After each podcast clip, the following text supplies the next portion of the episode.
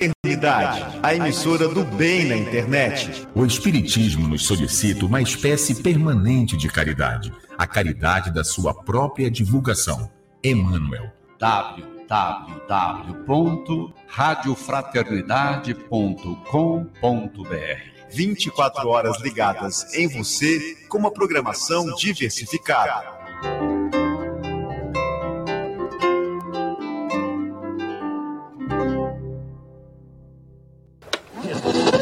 Web Rádio Fraternidade. É a Web Rádio Fraternidade, a nossa ferramenta de paz. Alcançando ruas, campos e cidades, com amizade, amor,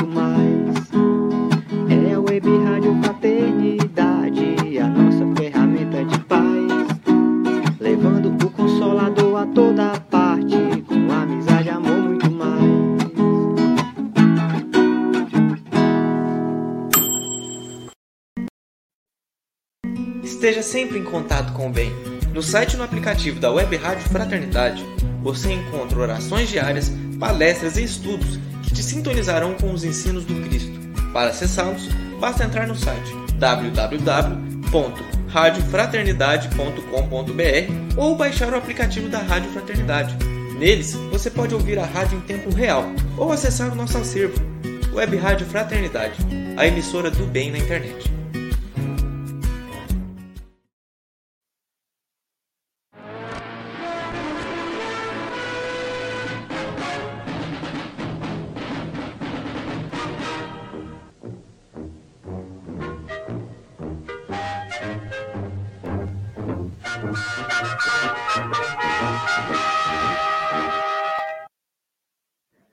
Muito bem, muito boa noite, ouvintes, internautas espalhados pelo Brasil e pelo mundo. A gente começa aqui na Emissora do Bem mais uma edição do programa Pinga Fogo.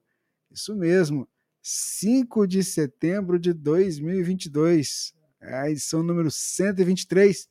Divina, muito boa noite. Boa noite, Rubens. Boa noite, queridos irmãos, queridas irmãs que a gente possa ter assim, uma noite com muitos esclarecimentos aqui com o seu Jorge Elahá. Boa É. noite ao Jorge também, que eu não estou vendo ele ainda, mas deve estar por aí. Ele tá ali, ó. Deixa eu trazer Ah, ele é? aqui. É, deixa eu trazer aqui. Pera aí, deixa eu, deixa eu colocá-lo aqui. Muito boa noite, senhor Jorge Alahá. Olá, boa noite para você, Divina. Boa noite, Rubens. Boa noite para a Jane Richard, que fazia dias que eu não via ela por aqui. Boa noite para você. Boa noite, Kátia Catalani. Seja muito bem-vinda. Boa noite para todos os companheiros do Brasil e do mundo ligados na Web Rádio Fraternidade a emissora do bem na internet, ajudando a construir um mundo melhor. Que legal. Não é assim, E eu vou Rubens? tra... É, desse jeito mesmo. Hoje nós temos. Você lembra que eu falei semana passada que a gente tinha uma surpresa hoje? Você não sabe, Até né? esqueci- Até Eu esqueci tinha até ó. Eu queria te chamar ela para participar com a gente hoje do programa, essa querida amiga nossa. Ana Boa Camargo. Amigos queridos! Muito obrigada por esse convite maravilhoso de estar com vocês! Que alegria, gente! Ah, ah, se eu soubesse, poxa vida. Ó, eu vou só assistir, tá, seu Jorge? Ah, tá. Nossa, Tereza, que coisa maravilhosa. Sim. Rubens, você poderia ter, ter me dito alguma coisa. Puxa Eu era surpresa, lembra que eu falei para você? Surpresa! Olha, surpresa surpresa. para todos nós. Eu quero também dizer para todos vocês, sejam super bem-vindos aqui na nossa emissora do bem, a Web Rádio Fraternidade, com a emissora do nosso coração. Boa noite para todos que estão nos escutando e que Meu vão nos Deus, escutar. nossa, hoje vai ser muito bom.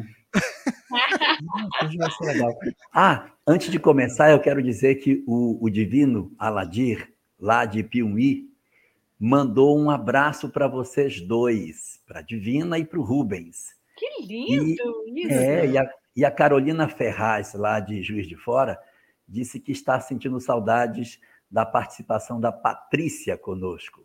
Hum, ah, nossa querida! Tá Sim. certo, tá certo. Não, vamos avisar para ela, né, Diego? Ah. Vamos avisar para ela. Muito bem Esses avisado. dias, esses dias quase que deu certo. Foi, esses dias quase que eu falei, Patrícia, vai lá me substituir, porque eu tava meio perrengue. Aí ela, não, mas eu te dou força, eu vou aqui acabar de elaborar suas provas. Ai, mas foi bom, deu tudo certo. Ai, que alegria a gente estar aqui juntos, né? Nessa noite iluminada. É, aí, saudade da Ciana. aí, Ô, ó, Divina, que Você alegria. sabia? Eu sabia desse momento, né? Mas assim, o Rubens sempre falava, vai ter um momento. Vai Mas aí ter, tava, vai em- tava em segredo com o Jorge, assim, eu não perguntei o dia, né? Eu fiquei Ah. na minha. Para mim também foi uma surpresa hoje. Vocês são queridos demais, gente. Que Eu delícia. soube que, inclu- soube que inclusive, colocaram em você um nomezinho, Ana T. É mesmo, então tá, né? Ana T. Ai, gente, é muito bom isso tudo. Vamos agradecer demais a Deus, então, a oportunidade que a gente tem de de estar aqui fazendo esse trabalho, que a gente continue sendo instrumento do alto, pedindo a Jesus que possa envolver os nossos irmãos que vão estar auxiliando no trabalho, o Jorge, a Ana, aos ouvintes espalhados pelo Brasil, pelo mundo, pessoal que está pelos canais do YouTube, do Facebook, mas também ouvindo pela rádio estão ao vivo, vão acompanhar depois. Que a sua presença, Senhor, seja aquela presença que possa envolver cada um desses nossos amigos, trazendo paz, esclarecimento, auxiliando cada um na sua luta, no seu desafio, na sua caminhada. Em teu nome, sob a tua proteção, Senhor, nós iniciamos o nosso trabalho com a edição número 123 do Pinga Fogo. Que assim seja. Então, Jorge, como a gente sempre faz, o que, é que você pensou para nós hoje? Eu pensei numa poesia. É, é uma poesia que eu acredito que todo mundo aqui conhece. Eu Acho que não tem ninguém aqui que não conheça essa poesia. Mas como muitas pessoas falam, ah, você é médium, você não é médium, é, você é médium sim, você não é, e tal. Aí eu disse, eu vou trazer uma poesia que eu acho que representa muito o que eu sinto, representa muito como é que eu vejo as coisas, e isso talvez é, possa dar uma, uma, um entendimento sobre essa questão de mediunidade ou não na minha vida particular. Uma poesia curtinha. Essa poesia diz assim: Na linha do horizonte, do alto da montanha, por onde quer que eu ande, este amor me acompanha. A luz que vem do alto aponta o meu caminho, é forte no meu peito. Eu não ando sozinho.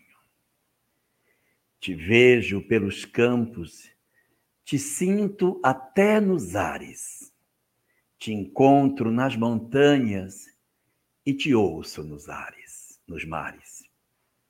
Você é meu escudo, você para mim é tudo.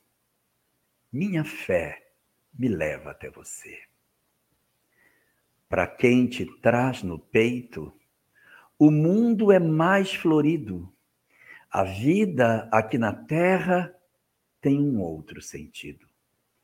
Eu ando e não me canso, esqueço a minha cruz, firme neste mundo que a você me conduz.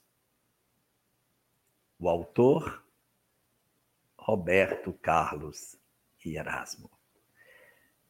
Uma poesia musicada que me emociona muito todas as vezes que eu tenho a oportunidade de ouvir a música. É verdade. Aí fica para Beth Teles, que é fanzaça do Roberto Carlos, essa oportunidade de ouvir essa música. Ah, quer falar alguma coisa, Ana, sobre, sobre Não, esse. primeiro que eu não sabia que era uma música no começo. No meio é que eu descobri que era, mas é muito lindo ver você recitar. Jorge, gostei muito. Muito obrigada. Que delícia. Ai, que legal, então. Então vamos lá, gente. Vamos começar o programa. Vamos ter muita coisa. Gente, tem, eu fico pensando assim. Às vezes eu falo muito com o Jorge. Tem cada é, cada pergunta que nos chega que a gente percebe quantas pessoas estão carentes, sabe? É, e tanto que essa jornada ela é um desafio para o desenvolvimento interior de cada um.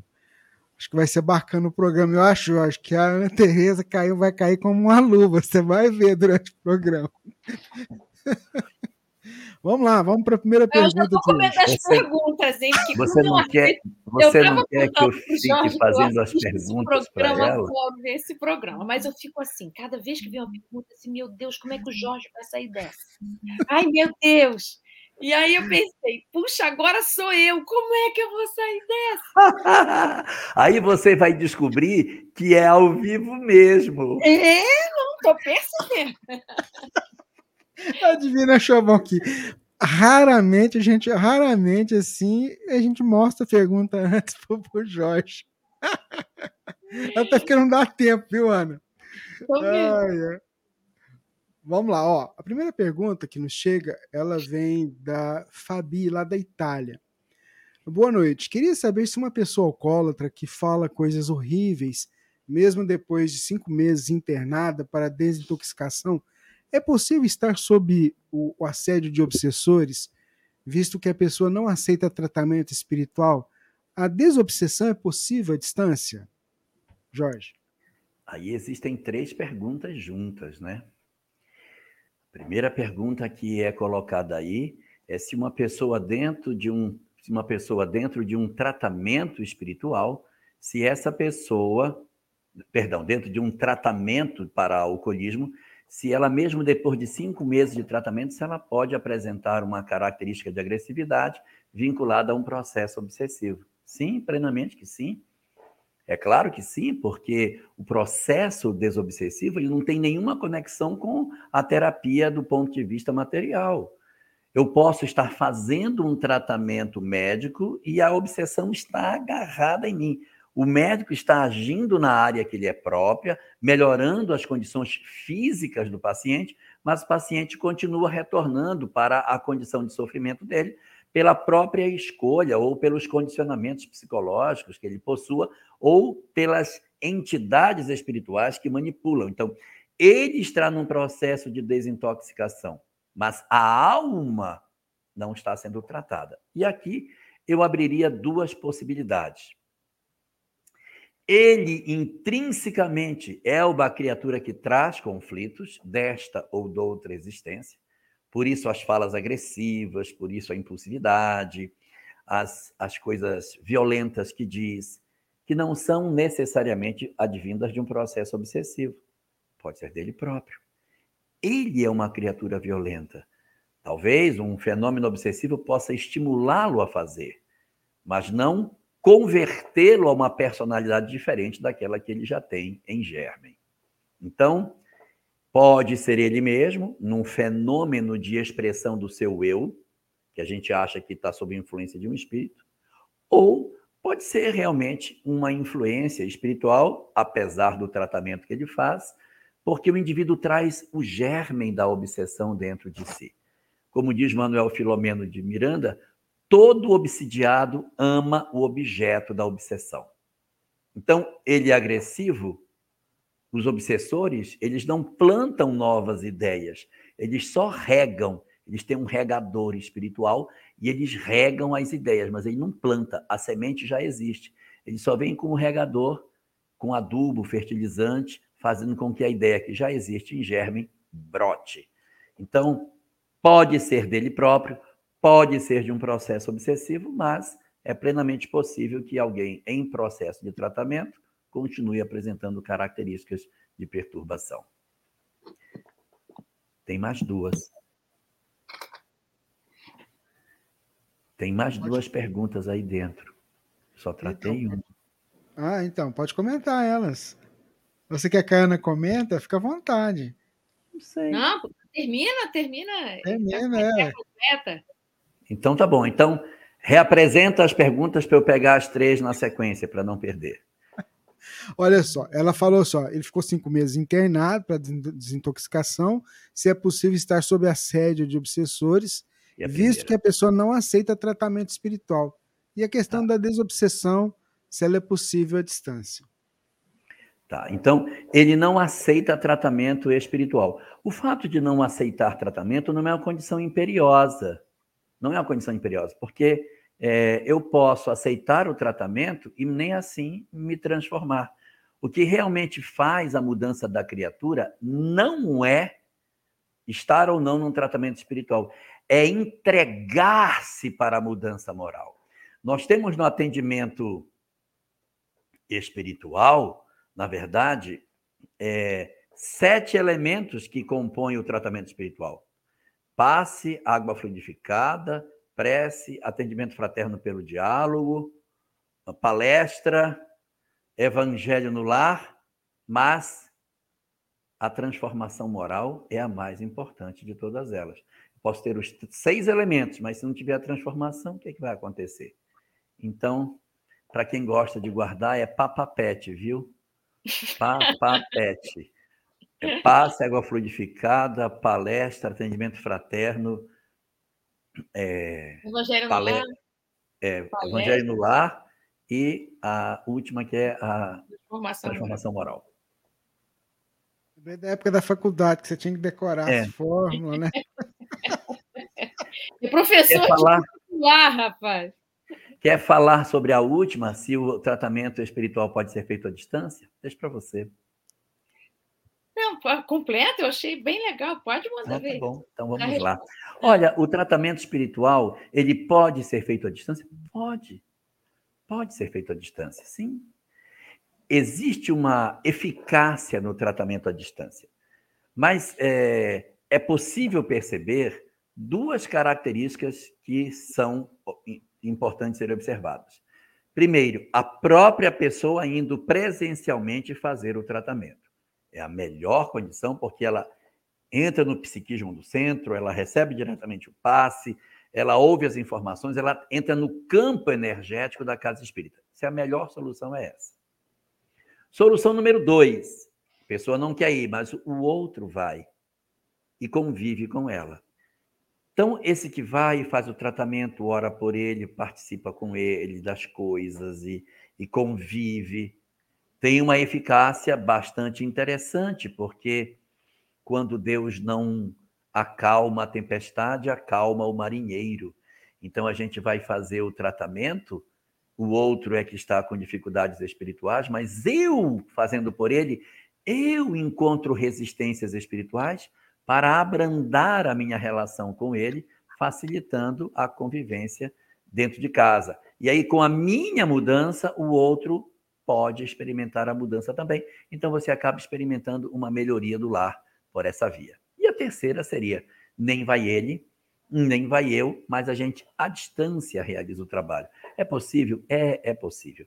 Só que os nossos condicionamentos psicológicos, eles ficam mais abalados quando isso acontece. Porque nós não sentimos fisicamente em nós aquilo que está acontecendo. Quando, Jesus, quando João o Batista queria dizer para as pessoas que elas estavam entrando numa nova vida e que elas iam abandonar todas as impurezas que ela tinha, o que, que ele fez? Botou o povo dentro d'água. Você vai imagina aquele lugar que é um deserto, dificuldade para conseguir água. Aí você pega o coração, agora você vai entrar aqui. Então você entra na água, num rio. Gente, isso é uma coisa extraordinária. Aí entra no rio e aquela água corrente vai lavando e assim como a água lava, o meu coração está sendo lavado e eu sou uma nova criatura. É uma prática judaica, tá? Chama-se mikvah, oh. que é você pegar e fazer a imersão da pessoa para uma lavagem espiritual das suas coisas. Ele só, ele só fez o uso de um princípio judaico, só que no rio e não numa sinagoga. Se depois alguém quiser ver, é mikvah ou mikveh, em algumas traduções. Então, é, esse processo físico, ele tem um, um fator uh, de influência por conta dos nossos condicionamentos. Então, a varinha do, do Harry Potter, o manto que as pessoas usam, acabam tendo uma influência psicológica. Pessoas, não, mas Quando ele colocou a mão na minha cabeça, aí curou. Foi quando curou. Porque eu crio condicionamentos, mas é possível fazer à distância. E como nós somos almas profundamente influenciáveis pelo aspecto físico, nós passamos a crer que perto dá melhor e acaba acontecendo isso na prática por conta das nossas idiosincrasias, das nossas verdades relativas que acabam funcionando assim dentro de nós. Mas funciona. Opa. Muito bem. Quer falar alguma coisa, Ana? Quero. Quero uma coisa curtinha. O Jorge uhum. respondeu para variar bem para caramba, mas que eu Vai queria lá. acrescentar é assim. Quando a gente tem um ente querido que está numa situação dessa que você está contando para a gente, é, é, essa moça, Fabi, é isso? Isso, é. é uhum. A gente queria que alguma coisa maravilhosa acontecesse e transformasse essa pessoa. Mas é muito importante a gente compreender que uma pessoa só pode ser ajudada se ela abre condições de ajuda, sabe? E, e a gente fica pensando, poxa, mas ela não sabe que está precisando de ajuda? Pois é, mas é que é duro para a gente, quando a gente está envolvido em adoecimentos dessa ordem, a gente reconhecer que a gente está doente, que a gente precisa de muito tratamento psiquiátrico, de medicamento e tratamento espiritual e isso. Então, a gente se reconhecer necessitado de ajuda precisa dobrar o nosso orgulho, que é dureza, sabe? Então, leva um tempo para a gente reconhecer isso. A gente até reconhece só um pouquinho, mas é só um pouquinho, não muito. Então, aquilo, aqueles tratamentos não têm uma, uma eficácia o tanto quanto poderia, porque a gente não faz logo tudo, a gente faz metade, larga no meio, não toma o remédio todo, aquelas coisas, né? Então, tem um lugar nas nossas almas que eu fico pensando, depois que a gente reconhece que a gente precisa de ajuda, mesmo que a gente está mal, mesmo que a gente está precisando se tratar para valer, tem um momento em que a gente tem um luto, sabe? Uma certa tristeza da gente estar tá naquilo. Eu penso que um tratamento bom mesmo, ele só acontece depois que a gente passa por isso, que a gente reconhece de verdade que a gente precisa de ajuda. Então a gente tem que ter paciência com o tempo do outro, né?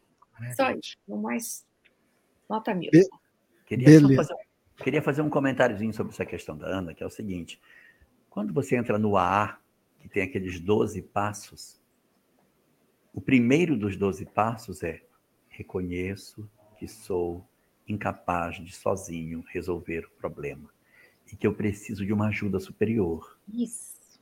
para que eu consiga sair. Pronto. Se você encontrou esse passo, resto vai. Muito bom. Agora eu me lembrei de uma coisa, estou meio rápida. Pode falar. É, eu tenho um irmão que faz parte de um grupo assim, ele coordena um grupo assim, de AANA, sei lá, um A, um A assim, de ajuda mútua.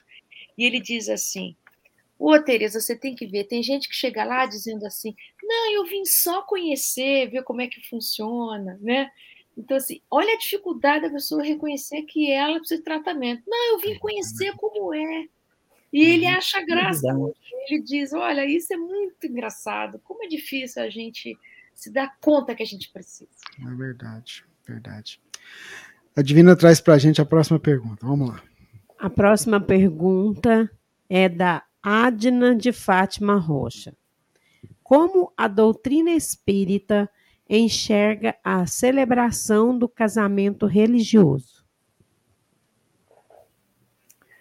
Quer, que, quer começar? Quer que eu comece, Ana? Bom, depende. Depende, penso.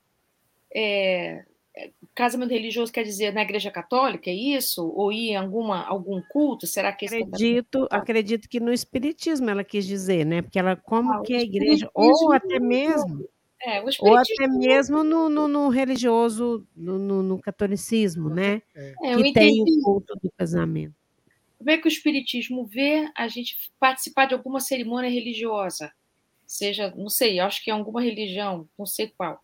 Uhum. O Espiritismo não tem nenhum ritual específico para casamento, nem nenhuma outra coisa parecida, né? Batizado, esses sacramentos, vamos dizer assim, conhecidos, que a gente foi educado nesses sacramentos e tal. Para o Espiritismo, não, não temos nenhum desses.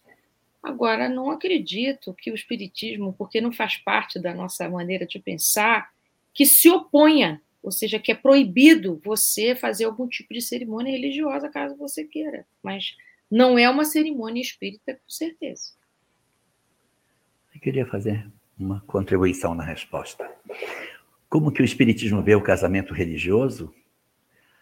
Ah, o Espiritismo vê como uma festa linda, maravilhosa, em que as pessoas se reúnem nos seus templos religiosos para celebrarem diante dos seus sacerdotes esse momento mágico em que elas se elegem mutuamente para viver uma vida a dois. É um momento lindo, lindo. E, evidentemente, todos nós estamos facultados a irmos participarmos, estarmos presentes. Não cai pedaço você ir num casamento católico, você ir do casamento protestante, num casamento muçulmano, judeu. É lindo participar de tudo isso.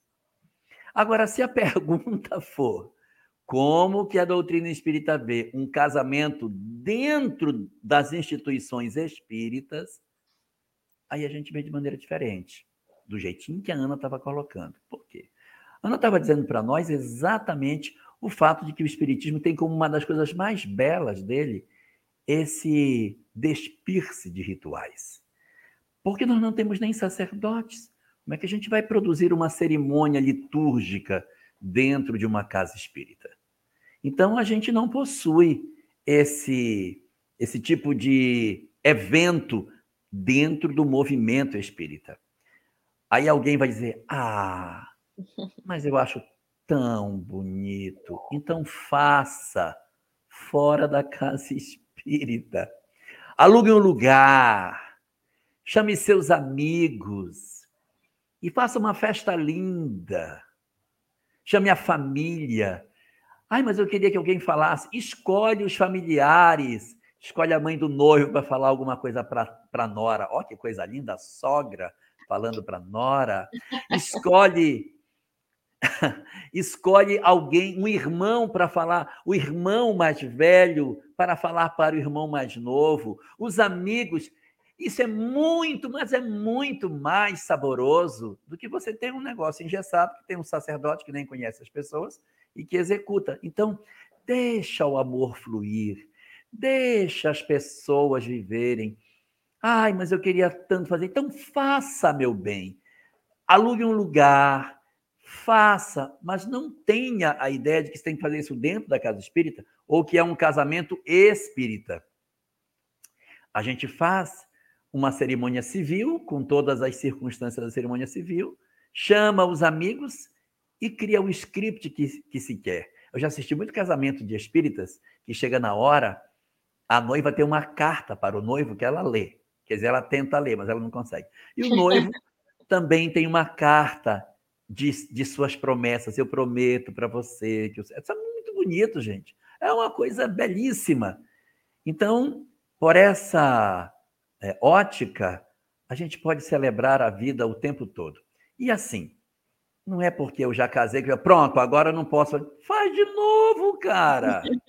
Faz de novo. Quando chegar, olha, nós estamos completando 37 anos, a gente vai fazer. Porque não é redondo, mas eu quero fazer. Meu neto nasceu, eu quero fazer uma coisa, não é? Eu quero celebrar. A vida nasceu para ser celebrada. Então a gente vai curtir, mas não precisa que isso seja feito dentro da casa espírita, porque rituais é uma grande libertação que a doutrina tem, que a gente não possuir paramentos nem liturgias. E eu queria só também acrescentar aí que assim, o importante é que seja um momento sagrado, né? Isso. O, o momento sagrado não acontece no templo. O momento sagrado acontece quando o nosso coração se conecta com Deus. Quando você faz uma visita no mar. Uhum. Não precisa ser mineiro, viu, Rubens? Mas você vai ao mar, quando você toma um banho de cachoeira, quando você sobe de uma montanha, quando você, você sente as coisas da vida, você põe no colo um filho que nasce, um neto, você diz, meu Deus do céu, a vida, você é uma coisa louca. É a vida, é a vida e é bonita. É. É isso mesmo, viu, gente? É isso mesmo. Então vamos lá. Esse é o Pinga Fogo, edição número 123. Tendo a presença da Ana Tereza, do Jorge aqui com a gente. E mais uma dúvida que chega para a gente aqui, feita pela Rosana lá de Piracicaba.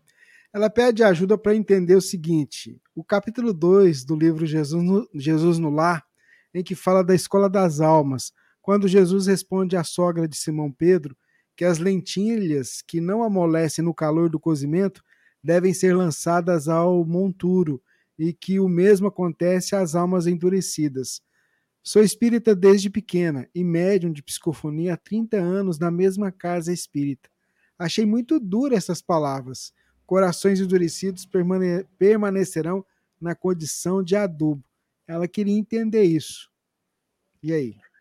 Olha, é muito importante a gente observar que o texto, na época do Cristo, ele era cheio de muitas metáforas.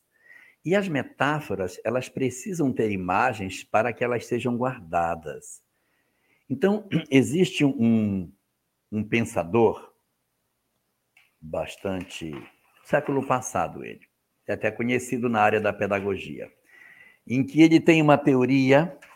Não tem nada aqui para fazer a teoria da curvatura da vara. Ele diz que se tem uma vara que está curvada para baixo, para que você coloque essa vara reta, o que é que você faz? Você curva a vara para cima, que quando você soltar, a vara fica reta. Eu vou dar um segundo exemplo. Você tem uma cartolina enrolada num certo sentido. Eu quero desenrolar a cartolina. Eu enrolo a cartolina no sentido contrário e quando eu solto, ela abre. Então, quando eu estou enrolando a cartolina ao contrário, não estou querendo que ela fique enrolada para outro lado. Eu quero trazê-la para o ponto de equilíbrio. Então, nas parábolas, é muito comum que a gente coloque tintas dentro dela Boa noite, Paulo Itergeli. Seja bem-vindo. Olha quem está aqui Muito hoje. Hein? Oi, Paulo quem querido. está conosco hoje aqui, presta atenção. Então, nas parábolas, muitas imagens aparecem assim. E essa fala das lentilhas que não endurecem, que são colocadas no monturo, aparece no Evangelho, quando diz que o, o joio é retirado e é queimado, quando fala que a figueira que não dá estéreo, ela tem que ser cortada e jogada no fogo. Então existe muitas imagens nesse sentido. E a gente precisa entender que esses textos trazem um sentido parabólico e que o fogo sempre significa sofrimento, dor, a experimentação pela qual o espírito vai lapidar as suas emoções. E esse essa retirada por o monturo representa esses processos de migração, esses fenômenos através do qual os espíritos que não se ajustam a uma determinada dinâmica evolutiva, eles são retirados para uma nova experimentação, aonde eles servirão de crescimento em outras instâncias. Então, nós não podemos perder a, a, visão parabólica, ainda que o texto seja um texto espírita, mas a gente tem que entender que Jesus falava por parábolas. Quer falar, Ana, alguma coisa? Ah, eu acho que o Jorge respondeu muito show. Eu sei que essas, essas, esses textos duros deixam a gente assim, puxa vida, mas como assim Deus vai deixar alguém no monturo, né? Alguém excluído? Mas acho que ele deu uma boa, uma boa explicação para a gente dessa sensação que dá, né? Isso mesmo. Enrolando a cartolina ao contrário. É, tá certo, Jorge. Tem a pergunta aí, Divina? A próxima, a próxima pergunta, a Divina vai trazer para a gente, então, a próxima pergunta. Vamos lá. É... A próxima pergunta. Ela, ela faz tipo assim um, um desabafo, né? Hoje, que foi dia 29, né? Ela mandou essa mensagem e gente, eu esqueci de ler, né? E a gente vai ler ela hoje dia 29 do 8, foi em 2014, né, o ano que aconteceu. A filha dela, Rafaela, foi morar do outro lado da vida. Somente Deus sabe como me senti e me sinto. Desde essa data que carrego uma saudade infinita que jamais irá esgotar. Passei o tempo passe o tempo que passar, irei sempre recordar dela, das coisas que falava, que fazia, mas acima de tudo, das coisas que me fazia sentir como um amor verdadeiro e genuíno. Tenho certeza que se encontrar se encontra ao lado dos amigos espirituais, orientando-a e ensinando-a a ser melhor do que ontem. Mas, por maior que seja a distância, tenho certeza absoluta que um dia estaremos juntas, para vivermos felizes para sempre. Filha querida e amada, te amo e te amarei para sempre. Receba com amor e carinho a minha bênção, Rafa. Beijos carinhosos. É a Isacnes. E aí, depois ela faz, faz uma pergunta para você, que sonha muito com a Rafaela, essa filha dela. Só que, de uns tempos para cá, ela só vem pequena, com cinco ou sete anos. Pode me explicar por quê? Gratidão. É, já são oito anos, vai fazer oito anos, né? Essa história 2014 fez oito, e exatamente no dia do aniversário de Bezerra de Menezes, 29 de agosto. São marcas muito profundas. A gente não pode esperar que uma ferida com essa intensidade consiga cicatrizar em pouco tempo. A gente precisa compreender que Cada um de nós tem um tempo diferente para a cicatrização das nossas dores. Há pessoas que, em função das suas histórias, do, das condições emocionais que ela possui, elas conseguem mais rapidamente se recomporem. Mas existem indivíduos que precisam de mais tempo, porque são mais frágeis, trazem histórias do presente e do passado que são mais difíceis de serem superadas, vem de histórias de abandonos, de perdas, e quando a, a pessoa se defronta com a perda de um ente querido, ela tem mais dificuldade para se levantar.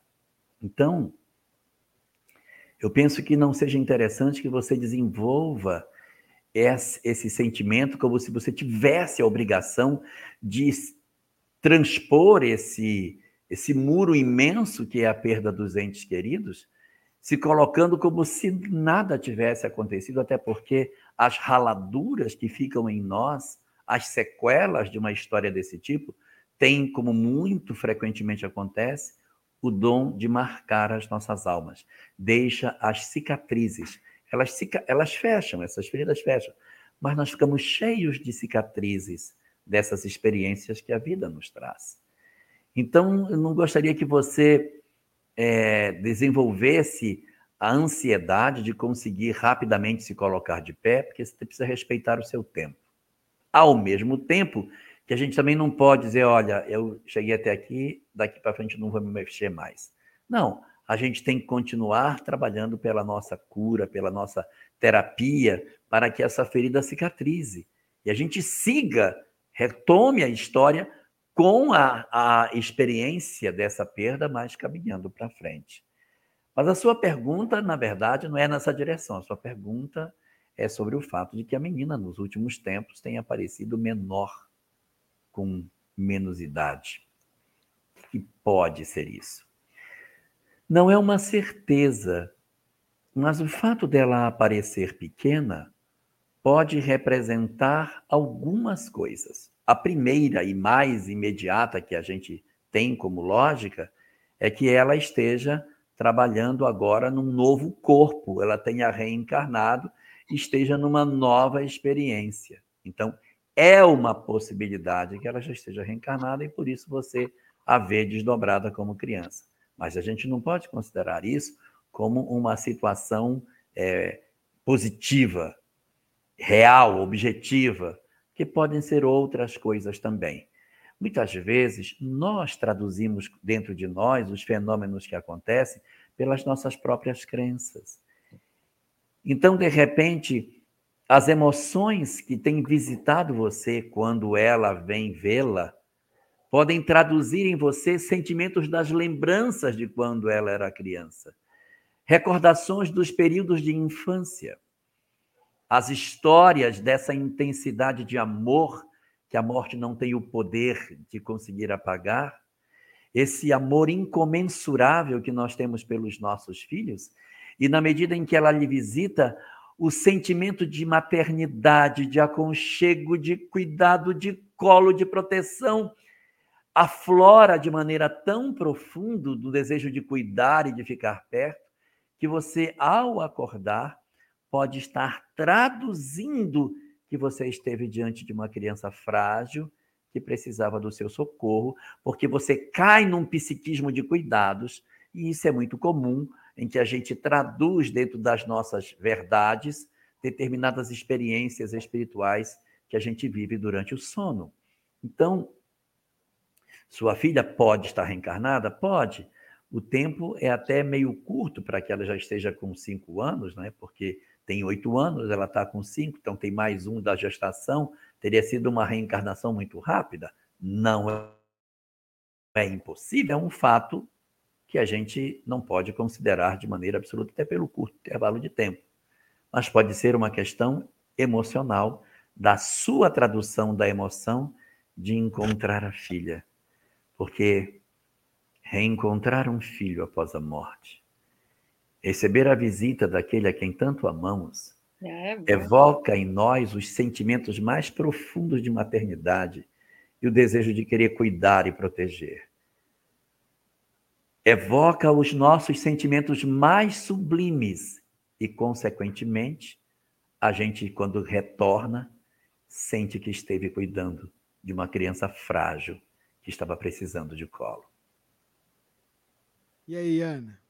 Ah, eu achei que foi uma declaração de amor que ela fez para a filha, né? Para Rafaela. Linda, linda declaração. Eu gostaria de completar.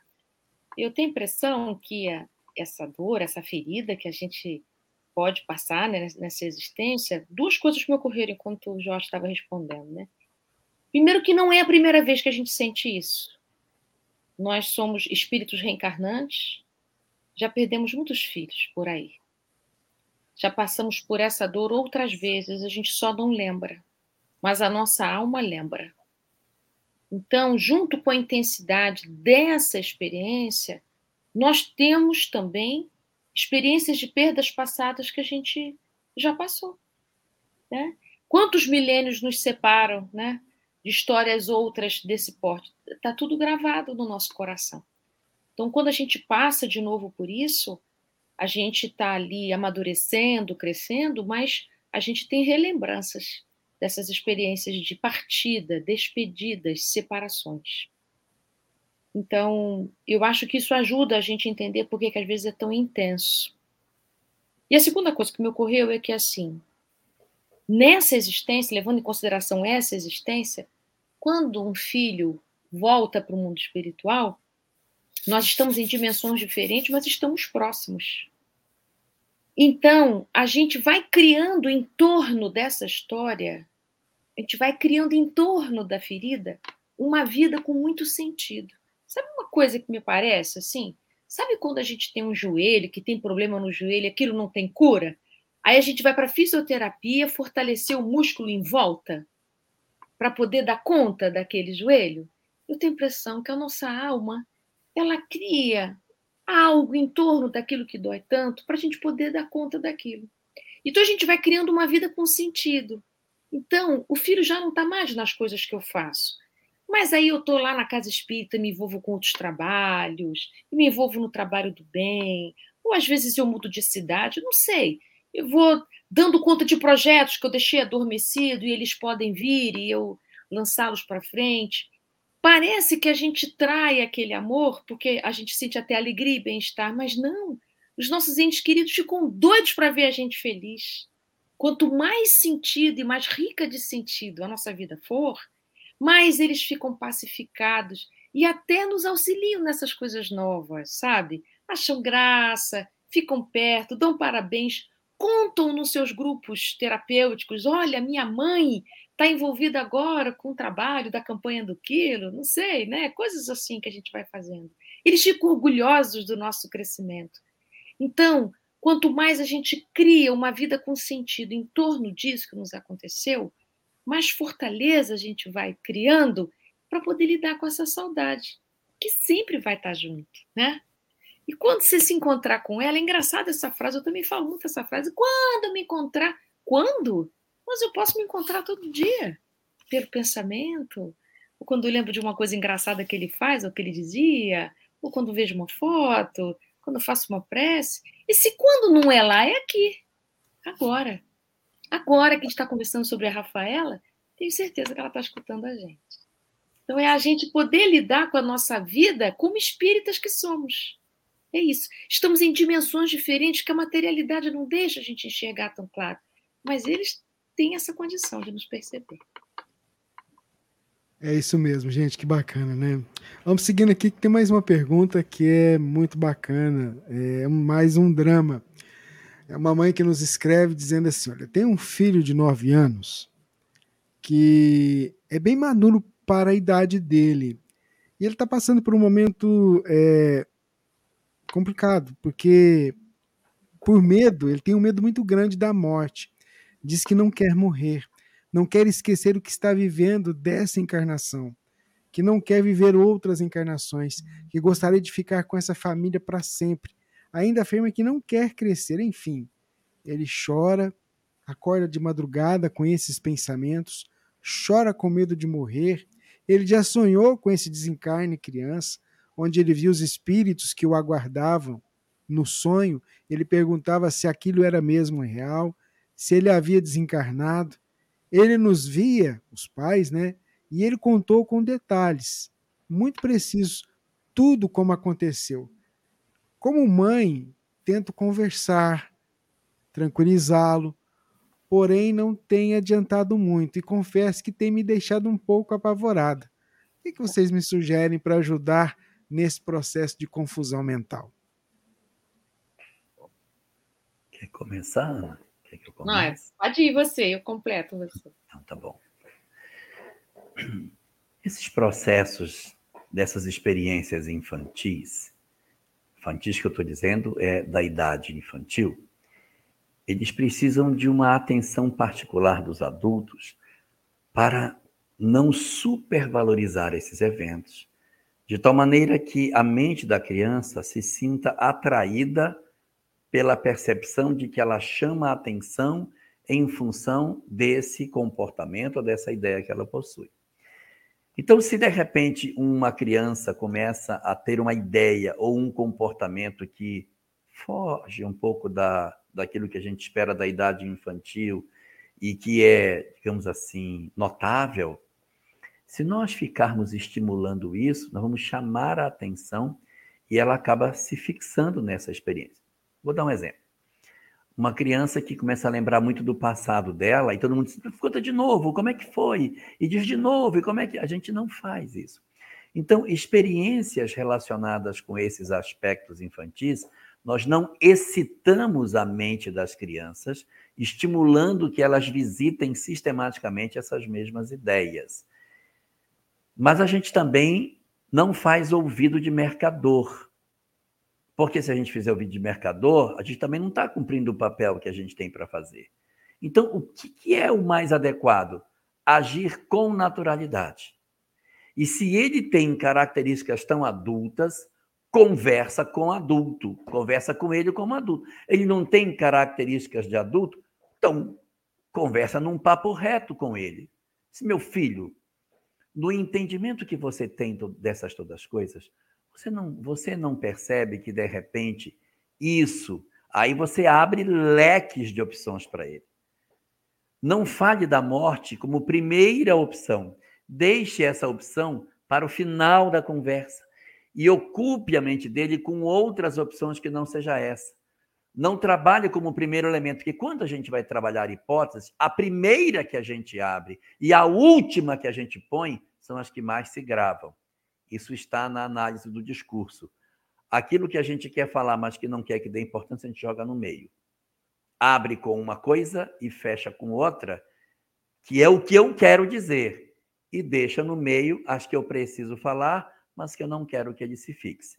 Então você pode iniciar, por exemplo, dizendo: meu filho, você é adulto. E você sabe que muitas vezes, pela mediunidade, os espíritos podem vir e nos trazer informações que não são verdadeiras. Então, às vezes, isso pode ser uma forma de você ficar assustado e até não, não render bem na escola, você ficar desenvolvendo pensamentos de preocupação com coisas que não são verdade. Por quê? Porque existem espíritos que eles fazem isso. Não vai dizer que são inimigos do passado, não vai dizer que são entidades perversas, que são espíritos zombeteiros, espíritos brincalhões, que gostam de se aproveitar das pessoas, principalmente das crianças. Então, essas, essas coisas a gente tem que trabalhar para furar a bolha e dizer para ele: calma, nem tudo que você vê é exatamente como você pensa. Então, já apresenta como primeira hipótese o fato de que possam ser espíritos que estão brincando com ele. Segunda questão, aí você vai dizer: olha, uma outra coisa que também pode ser que você não pode desconsiderar é que, de repente, o que você está vendo pode não ser exatamente com você. Você está trazendo para você, porque você está traduzindo como sendo para você, mas pode ser outra pessoa. Sabe, meu filho, às vezes, quando a gente tem contato com os espíritos, a gente traduz de maneira diferente. E eu posso estar traduzindo como sendo meu uma coisa que não é minha. Posso achando que sou eu que vou experimentar a morte, mas pode ser outra pessoa, pode ser sua avó, pode ser seu avô. E a gente acaba se confundindo que isso acontece e trazendo para a gente uma coisa que não é. Uma terceira coisa que pode acontecer é que pode ser que seja realmente uma questão de desencarnação. Mas você não está vendo os espíritos, está vendo que a gente continua? Então, isso aí não chega a ser a coisa mais preocupante que a gente tem para se ocupar, porque, como a gente sabe da vida após a morte, isso para nós não se constitui uma preocupação. A mãe ama muito você, e mesmo que a morte venha, para mim ou para você, pouco importa para quem seja, a gente vai continuar ligado do mesmo jeito. E a gente renasce como mãe e filho noutra, noutra, noutra, noutra, porque nós somos almas imortais. E como última ideia, aí você tira da morte, né?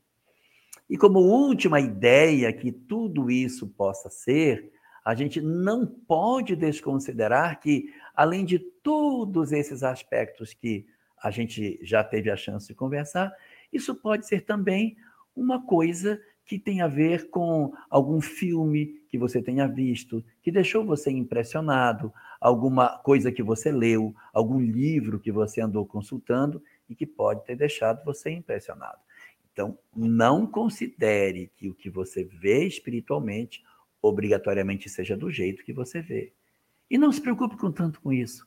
Deixe que Deus cuida da nossa vida, filho. A gente faz o que tem para fazer. A gente está aqui para amar, para se cuidar. E quem sabe tudo isso não seja para que você sempre pense: eu tenho que aproveitar o meu tempo, porque um dia, eu não sei quando será, eu vou embora. E eles podem estar dizendo para você: aproveita teu tempo. Um dia você vai voltar. Faz tudo bem que você puder. Estuda, ajude sua mãe, Seja um bom menino, porque o tempo vai passar muito ligeiro. Os espíritos têm maneiras muito diferentes de falar as coisas para nós. Quem sabe não é isso que eles estão dizendo?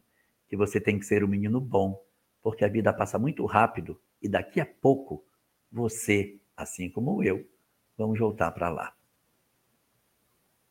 Ah, então, eu fico aqui pensando, a gente precisa autorizar as nossas crianças a serem crianças, né? Autoriza a ser criança. As crianças, às vezes, querem ser mais adultos do que a gente, querem controlar tudo. Eu achei bacana isso, Jorge, de você dizer para nós, pais, né? O quanto a gente também precisa amenizar isso. Você é só uma criança, meu filho. Não é, não é a preocupação que vai mudar o fato e as coisas. Vamos viver a vida. Você sabe o que acontece às vezes? Não estou dizendo que seja o caso dessa mãe, mas às vezes os pais têm tantos conflitos e desabafam nos filhos pequenos coisas muito adultas que eles às vezes se veem constrangidos a ter que carregar fardos que ainda não estão estruturados para isso. Às vezes os pais se separam e os filhos são ainda jovens, adolescentes, crianças, e a mãe diz, porque teu pai, porque teu pai, porque olha o que ele fez. E, e, e tem que pagar aluguel, não tem como pagar aluguel. E o menino tem 10 anos, o que, que ele vai fazer, coitado? Então derrama uma carga emocional muito grande em cima de um ser que ainda está em processo de formação. A gente É. acaba não poupando as pessoas e empurrando o indivíduo a viver experiências antes do amadurecimento psicológico dele. Então, a gente tem que saber eh, ter a habilidade para segurar as nossas emoções e não transferir para os nossos filhos ainda imaturos. É claro que depois eles vão crescer e vai dar para dividir, mas quando eh, a gente percebe a dinâmica dessas coisas, a gente não, não posso contaminar os outros, porque eu posso sequelar meu filho, sequestrando dele a infância e empurrando na vida adulta ainda muito jovem. Não estou dizendo que seja o caso dela, estou só mandando um recado Para para outras. outras pessoas que de repente possam estar passando por isso. Muito bem, gente. Tá muito bacana o programa, viu? Tá muito gostoso. E Tá o número do nosso programa é 1, 2, 3, gente. Eu adorei É. isso. Você, você, você fala é verdade, eu não tinha parado para pensar. Um, dois, três. 123. Um, Dois. dois, 2, 3. três. Mas aí tem quatro. É, Não, mas nós somos um. aqui a gente apresenta a mesma câmera. Ô, é, eu só quero falar rapidamente isso que o, que o Jorge falou, que a gente está tá na educação e está lidando com um monte de coisas.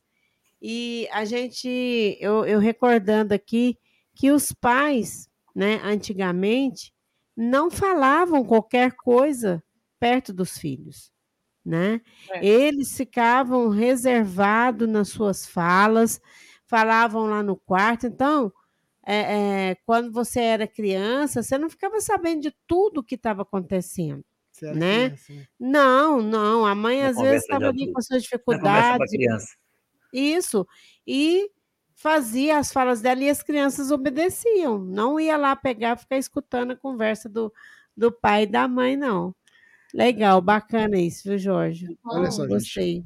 A gente está com uma pergunta aqui que é mais um drama, assim, e eu acho que, eu acho que é interessante, porque Deus vai preparando para que as perguntas pudessem ser trazidas no programa de hoje, tendo a participação de vocês dois. Então, eu e a Divina vai fazer um dueto para fazer a pergunta, porque é preciso a gente trazer a pergunta para que vocês entendam o contexto, é, é, ler a pergunta mesmo, é, no contexto que a nossa ouvinte nos escreve. Então ela diz assim, né, Divina? Vai eu e Divina, vamos revezando aqui, ó. Acompanho o programa desde janeiro de 2021. Faz parte da minha agenda. Depois de ouvir tantas respostas consoladoras, criei coragem para trazer a minha pergunta. Estou enfrentando há cinco meses dois grandes desafios. Um é o tratamento de um câncer de mama. Já fiz cirurgia e agora vou iniciar a quimioterapia. No meio desse furacão, meu filho de 17 anos apresentou crises de pânico e depressão com, Ideias suicidas, né? com ideias suicidas. Está em tratamento com remédio e terapia. Há um mês, me falou que gostaria de fazer uma transição de gênero e ser uma mulher. Na hora que ele falou, eu não tive nenhuma reação, nada.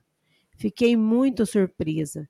Só fiz dois, duas ou três perguntas para entender quando isso começou, pois ele nunca apresentou comportamento tipicamente femininos.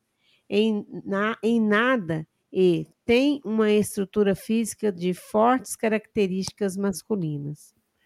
Pedi que ele tivesse paciência comigo, comigo nesse caminho para a aceitação da nova personalidade que ele estava me apresentando. Nossa relação está muito desgastada, já tem algum tempo, e o psicólogo explicou que todos os acessos de raiva, isolamento, pânico e depressão que ele vinha apresentando, em grande parte se devem a esse desejo Sim. de se tornar uma mulher trans que não era externada. Pouco tempo depois, ele começou a namorar uma menina e eu fiquei mais confusa. Pois é muito difícil compreender que existe diferença entre identidade de gênero e desejo afetivo sexual. Ontem ele me pediu para tratá-lo no feminino e com seu novo nome. Chorei muito, pedi compreensão sobre essa situação e paciência, paciência para que eu me adapte. Ele não reagiu muito bem, pois acha que não estou me esforçando o suficiente para mudar. Por favor, Jorge, me ajude a compreender tudo isso. Estou fragilizada demais e sinto muita dificuldade e exaustão com estas duas situações que preciso lidar diariamente. Então é com vocês, viu, gente? Pode começar. Começa, eu vou entrando. Vamos lá, então. É, na verdade, é bem complexo, porque o primeiro drama que você tem, ele já é um drama muito doloroso, ele já é muito complicado. É um tipo de situação que, muito frequentemente, as mulheres, apenas com essa ocorrência, elas já se fragilizam, elas já experimentam processos de depressão, elas se sentem, de alguma forma, desassistidas emocionalmente afeta a questão da sua própria feminilidade. Então, há uma, um conjunto de experiências dolorosas. Então, todas essas coisas sozinhas, elas já seriam fatores suficientes para um processo de degradação da nossa qualidade psicológica. Então, assim, é plenamente compreensível que você esteja frágil, que você esteja carente, que você precise de apoio, precise de ajuda, uma terapia, para poder conseguir atravessar esse momento uh, difícil que a, a existência está pedindo de você. Mas, ao mesmo tempo, para esse drama, a gente tem prognósticos muito positivos. A ciência tem avançado bastante, a gente sabe que o tratamento é doloroso, que a quimioterapia ela maltrata muito, ela machuca muito a gente, nos dá a sensação de que a gente não vai mais conseguir ter uma vida saudável, exaure a pessoa, dá um mal-estar muito grande. Mas o êxito dessa terapia é muito satisfatório. Então, do ponto de vista desse seu primeiro drama, é, os prognósticos são, são bastante positivos, existem muitas expectativas positivas em relação a isso. Então, é, ainda que a gente reconheça a dificuldade que a gente tem diante disso, é necessário que você se forre da presença em alguns grupos de apoio. É provável que o hospital onde você está trabalhando tenha grupos de apoio formado por pessoas que já experimentaram esse tipo de situação e que você assiste as pessoas hoje num, num momento posterior ao seu para dizer, tá vendo, é possível, eu consigo atravessar essa ponte, a gente consegue atravessar, é difícil, mas eu consigo chegar do lado de lá. Então, é, eu não sei, mas muitos hospitais que trabalham com essa questão oncológica, eles trazem um grupo de apoio aonde as pessoas se sustentam mutuamente e dão apoio uma à outra para que a pessoa mais facilmente consiga superar. Se tiver, procure, ingresse, vai fazer bem a você do ponto de vista psicológico. Mas você tem um segundo drama. O segundo drama que você tem, que é o drama relacionado com seu filho de 17 anos, que você contou, um, ele já deu mostras, já está claro, de que ele, se não alcançar os objetivos que ele tem, ele é capaz de tirar a própria vida.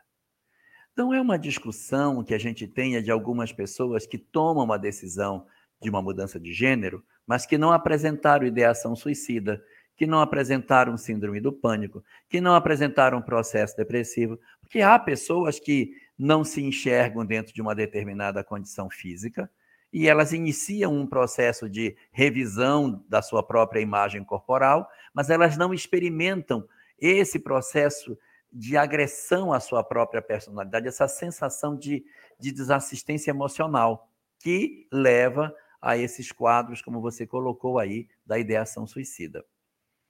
Então, o que compete fazer? Nós temos um grande pensador dessa área chamado Erickson. Teresa conhece bem. E Erickson diz o seguinte: nas circunstâncias em que o indivíduo se encontra, no cenário em que você está, o mais adequado para fazer é o quê? Deixa que ele viva a sua vida. Solta as amarras. Porque o indivíduo, você vai querer, você vai querer fazer o quê? Você vai querer segurar uma pessoa que já deu absolutas mostras de que ele não quer viver essa realidade. Solta. Deixa que ele que ele viva as experiências. E assim, o que seria o ideal? Era você sentar com ele. Ele tem 17, tá para fazer 18. E filho, vamos aproveitar essa janela de tempo aí dos seus 17 para 18 para a gente fazer uma terapia. Para que você consiga fazer essa mudança já de maior, para que você não tenha que ainda adolescente ter que fazer esse tipo de transformação.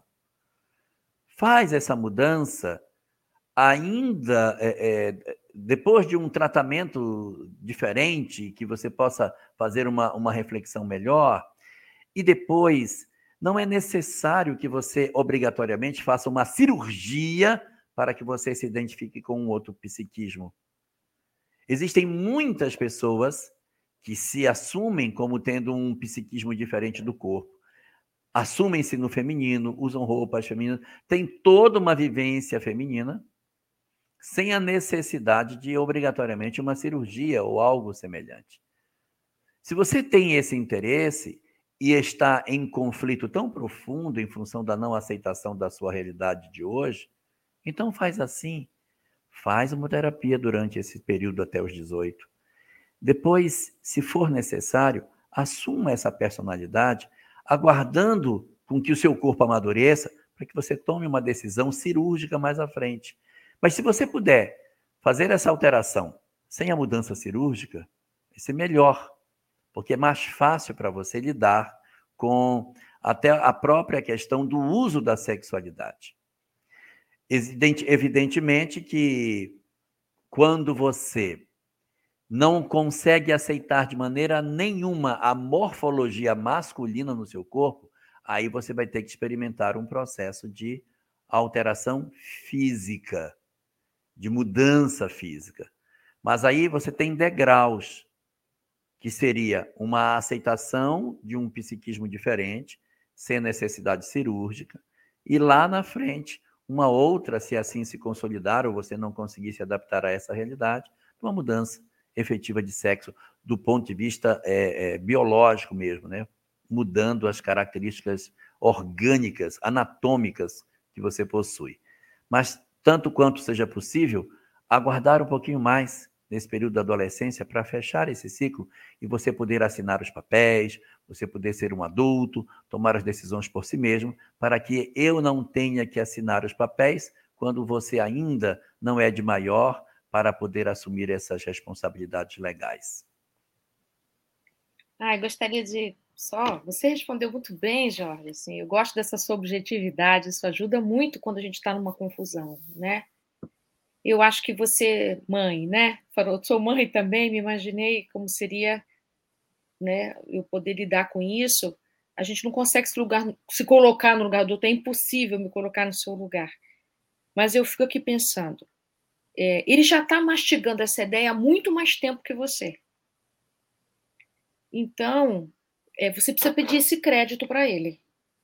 Você começou a digerir isso de bem menos tempo para cá. Então, é, ele quer que você tenha uma pressa, porque ele já está há muito tempo com isso, mas você chegou agora com essa notícia. Né? Então, você precisa se permitir esse tempo de poder elaborar essa nova maneira de chamá-lo, de lidar com ele e de lidar com uma coisa tão complexa que é toda essa transformação que ele está passando, que certamente para ele também não é fácil tudo isso. Se você, quando você diz, nossa, é tão difícil para eu compreender, é difícil para todos nós compreendermos isso. É difícil para ele compreender, é difícil para você compreender, é difícil para os médicos, os psicoterapeutas, isso é muito novo. Todas essas é, abordagens e facilidades de mudança de sexo e de todas essas outras coisas que vêm juntos, é, é novo tudo isso. Então tenhamos calma, com, não é com essas escolhas. Então eu gostei desse teu conselho, Jorge, de esperar ele chegar aos 18 e ele por si só tomar responsabilidade sobre os seus caminhos. E é isso. Não há nada que a gente possa fazer, não é só em relação a essa escolha. Qualquer escolha dos nossos filhos, a gente precisa deixar que ele experimente as escolhas. A gente vai pegar o filho, vai amarrar dentro de casa, vai amarrar na cadeira, na geladeira, vai botar no, no, amarrado no fogão. São espíritos que estão no exercício da sua liberdade. Agora, não é a gente deixar que o outro experimente e lançado à sua própria sorte sem a nossa proteção, sem o nosso amparo. Nós estamos ali juntos, mas ele vai responder pelos seus caminhos, né? Então acho legal essa, essa conversa, né? Essa conversa, esse papo reto, né? Olha, espera só mais um pouco para você poder lidar com isso. Eu não tenho poder de te impedir, mas olha, vamos pensar junto as consequências.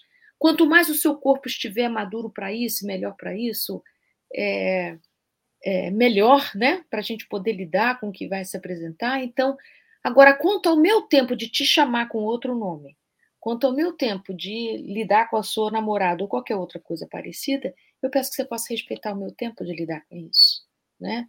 Eu também estou lidando com transformações no meu corpo e é na mama que é um lugar da maternidade. Você está vivendo um assunto da maternidade, então também permita-se atravessar esse tempo no tempo que você precisa. E até dizer para ele, meu filho, eu também estou precisando de você. É Independente verdade. do que você está passando, eu também estou precisando de colo. Me é ajuda. É. E, e, e, retira essa condição assim de, de autoridade em que só ela tem e só ele tem para receber. Fala que você também precisa. Me ajuda, você também pode me ajudar. E retira ele da zona de conforto, de ser o que precisa ser compreendido, uhum. o que precisa ser entendido, o que precisa ser cuidado, e coloca-o também, já que ele tem 17 anos, na condição de cuidador, de entendedor, de compreendedor da, do momento singular que a mãe está vivendo nesse momento. Né? Isso aí. É, esse é um drama falado muito bem por vocês dois, né? E me veio na cabeça uma história que eu li de uma pessoa que só que ela era do sexo feminino, né? Aí ela se transformou no sexo masculino. E aí essa mesma pessoa falando numa entrevista que hoje não faria essa transformação, não porque ela arrependeu, porque ela era o sonho dela, né? Mas que mexeu com o corpo dela e é muito dolorido, né, todo esse processo, as medicações, as transformações. E aí ela disse algo muito interessante, uma pessoa muito influente, né, que conhecida muito, né, na, na sociedade, disse isso e eu fiquei analisando, né, que foi um momento, né, de chamar atenção, de, de, de, de atingir alguém, era algo que ela queria, ainda quer, mas que ela não faria essa transformação hoje com o corpo dela. Às vezes viveria essa situação de uma outra forma. E foi o que é, o Jorge falou aí. É, e assim, cada indivíduo tem uma característica diferente. Existem determinadas pessoas assim, não, eu não aceito. Eu não uhum. aceito o corpo, não aceito, não aceito, não aceito, não, não aceito. Então, há pessoas que não aceitam, é uma circunstância. E há outros que dizem assim: eu gostaria de experimentar uma, uma, uma anatomia que fosse mais coerente com o meu psiquismo. Então, para esses que não têm essa ardência tão, tão intensa da alteração física, ainda mais que ele tem 17 anos, pudesse guardar um pouquinho mais para tomar essa decisão e poder assinar os papéis tranquilamente, senão ele vai ter que emancipar o garoto com 17 anos. É, e sem falar que as definições sexuais, as definições emocionais levam tempo. Então, assim, crises, questionamentos sobre a nossa identidade, essa época, 17, 18, 19, 16, 15, isso é muito intenso. Então, é muito bom a gente fazer tudo isso devagar, sem apressamento. É, é, os caracteres secundários da sexualidade, eles começam na puberdade, mas eles vão se estender por toda a adolescência. Porque, por exemplo, a barba do homem aos 17 anos não está nem formada. Não está nem formada. Ainda tem hormônio ainda de maneira muito intensa acontecendo para terminar de formar. Então tem, tem muita carga é, hormonal ainda funcionando dentro de nós. Tem, isso, tem que ter um pouco Olha mais só. de serenidade. Tem mais uma pergunta aqui que também é, é daquelas. Boa noite. É, gostaria de saber como lidar com um aluno de 13 anos que se diz neonazista e que está propagando ódio entre os colegas da escola, em especial aos negros. Aluna, aluno, é aluna aluno, ou aluno? Aluno, aluno. Ó, como lidar com um aluno de 13 anos que se diz neonazista e que está propagando ódio entre os colegas da escola, em especial aos negros. Esse aluno se mostra frio, calculista. Como posso ajudar? Olha. Bom, é muito importante chamar os pais para conversar. exatamente. Nossa. Essa é a primeira coisa que eu falo. É, tem 13 é um, anos, né? É, mas é, é, é, um, é um sinais de psicopatia que ele está apresentando, né? Sim. Então. Não, pode falar. Eu só queria lembrar uma coisa: ele tem 13, ele não tem 12. A partir dos 13, você já é imputável. Se ele tivesse 12, ele era inimputável pela legislação. Com 13, hum. ele já responde criminalmente pelo que ele faz. Ele já é adolescente infrator. Então já dá para, se for o caso, já é possível enquadrá-lo do ponto de vista do, do, do, Estatuto da Criança e do Adolescente. Hum. Porque é, se ele fosse um, uma criança de 11, 12 anos, a lei, não, a lei brasileira não alcança, ele é inimputável nessa idade. Com 13, já é possível que ele responda e, a depender das manifestações que ele tenha, talvez é, a pressão do Estado, no sentido da, da manifestação da mão da lei sobre ele, possa ser um instrumento refreador das suas intenções. Mas, como acho como a Ana colocou, ele demonstra, pelo fato de ser frio, que ele possa ter alguma característica de psicopatia Olha só que, interessante. Porque a gente está falando aqui, a pessoa está colocando aqui no chat para a gente agora ao vivo conosco, dizendo assim: os pais não sabiam, a PM foi chamada e orientou a diretoria a não fazer um BO. Talvez por causa disso que o Jorge acabou de falar, né? De, uhum. Por causa da imputação do, da Isso. questão de ser, de ser já imputável, né? Sim, Mas a gente a... conversar com os pais porque a gente não sabe em casa que tipo de conversa se tem. Precisamos saber se ele está reproduzindo um pensamento que em casa acontece. E ele está porque ele percebe que com, as, com esse tipo de conversa ele causa medo e que isso dá poder para ele. Às vezes pode estar acontecendo isso, né? Então a Sim. gente precisa é, pesquisar essa família, saber o que está acontecendo lá. E mesmo quando os pais dizem, não, a gente não sabia, não é, investiga mais um pouquinho, isso é muito sério ele pode estar reproduzindo um valor familiar, a gente não sabe, né? Então vale a pena investigar, procurar ajuda, ele precisa de ajuda. É, e existe o seguinte: tem que agir depressa, porque grupos vão cooptá-lo. Ele vai ser cooptado. Porque existem grupos de adultos que possuem esse tipo de, de ideia. Sim. E se a gente não conseguir retirá-lo dessa ambientação psíquica, os grupos vão dizer, vão validar todas as suas propostas. Uhum. É, e aí ele vai ser chancelado pelo grupo e pode até assumir um processo de liderança, porque se ele é tão jovem, tem ideias tão convictas, ele pode exercer um papel de liderança e isso pode ser profundamente nocivo para ele e para as vítimas que ele vai fazer. Agora, isso não está é, fora do alcance da lei. Porque assim, ai meu Deus, e agora a lei existe para refrear os impulsos e os excessos. Nós não podemos permitir o ódio, a violência, a agressão. Então é fundamental que eu acho que eu, eu se pudesse dar uma sugestão, faria. Número um, conversa com os pais, para saber até que ponto os pais são elementos dinamizadores dessa ideia ou não. Porque pode ser que os pais sejam, pode ser que não sejam, pode ser que ele veio buscar essas ideias em outros lugares, de outras existências, ou ele foi é, absorvido por determinados filmes ou livros que leu, amigos que trouxeram essa ideia e ele, acionando determinados mecanismos do passado, muito provavelmente ele tem uma história nesse sentido, que é muito jovem para ter convicções dessa natureza, e ele então precisa ser atendido assim. Trabalha a família para ver aonde que a família se insere nesse cenário. E um segundo momento é articular com um terapeuta que possa fazer um diagnóstico dele. Ele precisa de um diagnóstico, garoto precisa ser atendido pelo na questão do diagnóstico dele. E a escola precisa se preparar para isso. Porque muito provavelmente ele não vai alterar o comportamento dele. Adolescente com esse perfil dificilmente vai dizer não, tá bom, não vou fazer, não vou falar mais. Eles têm muita dificuldade de ter freios, muita dificuldade de dizer não, isso aí que né, tá certo, eu vou, vou segurar, quando eu tiver 18 eu vou. Não faz.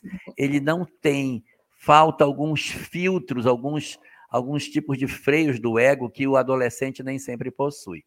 Então a escola precisa sim se preparar para isso, porque pode acontecer algum problema por lá e as pessoas precisam estar atentas com relação a essa questão. Entidades obsessivas também adoram potencializar esse tipo uhum. de sentimento. Isso também precisa ser observado. Não sei se a família é espírita ou não, certamente não, porque essa conversa vem da escola. O menino talvez não tenha nenhuma formação ou a família nesse sentido, então vai dar para ajudar pouco nessa esfera espiritual. Mas o terapeuta é fundamental, a família é fundamental e é importante uma conversa com ele para dizer: cara, você pisou na idade aonde o que você fizer você vai ser enquadrado. Leva ele para fazer uma visita no centro de, É, de, De recuperação. de, de recuperação de adolescentes. Você quer vir para cá? Você tem um futuro brilhante, você quer vir para cá, você está vendo que o que você propõe não faz sentido? E mostra para ele que tem menino de 14, de 13, de 15 que estão lá dentro. E o que é pior, lá dentro, ele vai encontrar muitos daqueles que ele acha que são passíveis de serem perseguidos. E lá dentro o jogo é bruto. Jo a, os centros de, de internação de adolescentes chegam a ser mais violentos do que as instituições que acomodam os adultos. É importante saber que poder, o desejo de poder que a gente tem na adolescência, todos nós temos esse desejo de poder, é, é algo que a gente não tem amadurecimento para lidar, lidar com os desdobramentos desse desejo. Então, às vezes, na adolescência, que tem muito bullying, né? que tem muitas diferenças entre eles, ele pode ter encontrado nesse assunto, nesse lugar, um poder que ele jamais teve e se compraz nisso. Então, E se- precisa de ajuda, muita. E se todo esse comportamento for um processo reativo a um bullying que ele sofreu? E se for? Pois é. Ele sofre um bullying de um determinado grupo social, e aí ele diz: quem odeia esse grupo social? São esses. Então eu sou desses que eu quero perseguir aqueles que me perseguiam. E aí você está tendo um processo reativo a um processo de bullying anterior. Exatamente. Muito bem. Tem que investigar. Bacana. E a gente precisa parar e pensar, até como educadora, que neste caso a escola, né, que tem um papel de proteção e educação daquelas crianças que estão ali, se ela não agir, ela é punida. Sim, Né? ela é cúmplice. Ela é cúmplice daquela situação, assim como outras situações que chegam, né, para a professora, para a escola. Se você não reagir, você se torna cúmplice daquela situação, porque outras crianças estão correndo risco dentro da instituição e estão Exatamente. sob a sua responsabilidade. Ainda bem que a escola já se manifestou, já acionou É. a polícia, já É, tem um, re- um registro É. oral, porque o cara, Isso. se não registra, não vai abrir uma ficha para ele. A Dela Moraes de Curitiba, que trabalhou e se aposentou nas, nas unidades de atendimento a internos adolescentes, está dizendo aqui, ó, que nos centros de internação de adolescente, a rotina dos internos é absurdamente sofrida. Hum. Absurdamente sofrida. Não é fácil. Então tá aí, viu, minha irmã, que fez a É. pergunta.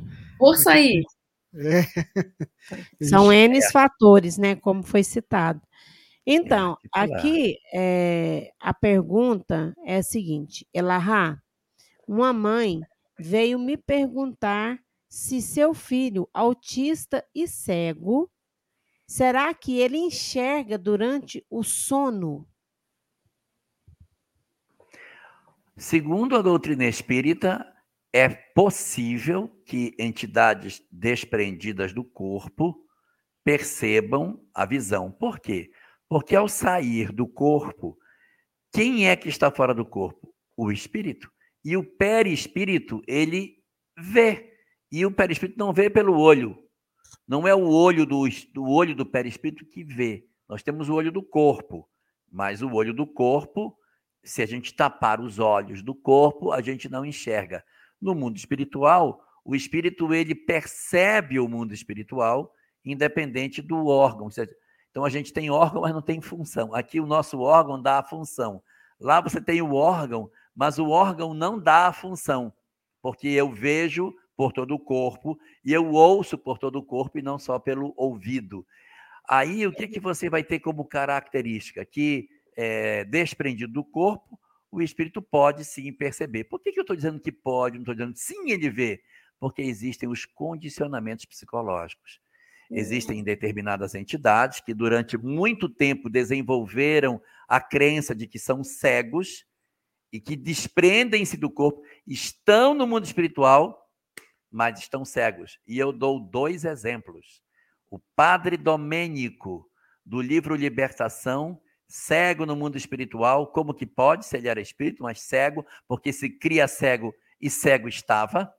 E o segundo, a magistral história de Paulo de Tarso, que ao desencarnar no mundo espiritual, depois de tantos anos de pregação cristã, descobre-se do lado de lá cego, até que Ananias vem e limpa seus olhos.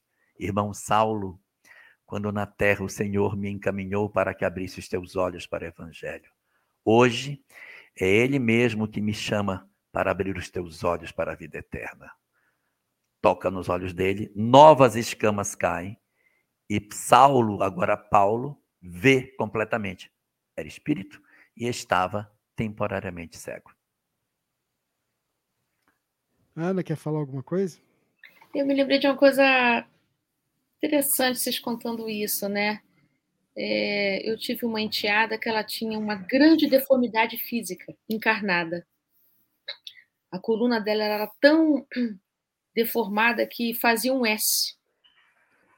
E aí o que, que aconteceu? Ela desencarnou. E eu a encontrei em sonho. E oh. eu, eu fiquei com a imagem anterior dela. E falei com ela como ela ainda, se ela ainda tivesse aquela deformidade, sabe? Fiz é, um movimento assim de fazer carinho nas costas dela. Oi, tá, e não sei o quê. E ela disse com toda delicadeza para mim: eu não estou mais assim, não. Então, assim, eu, que estou do lado de cá, também tenho condicionamentos sobre os desencarnados, né?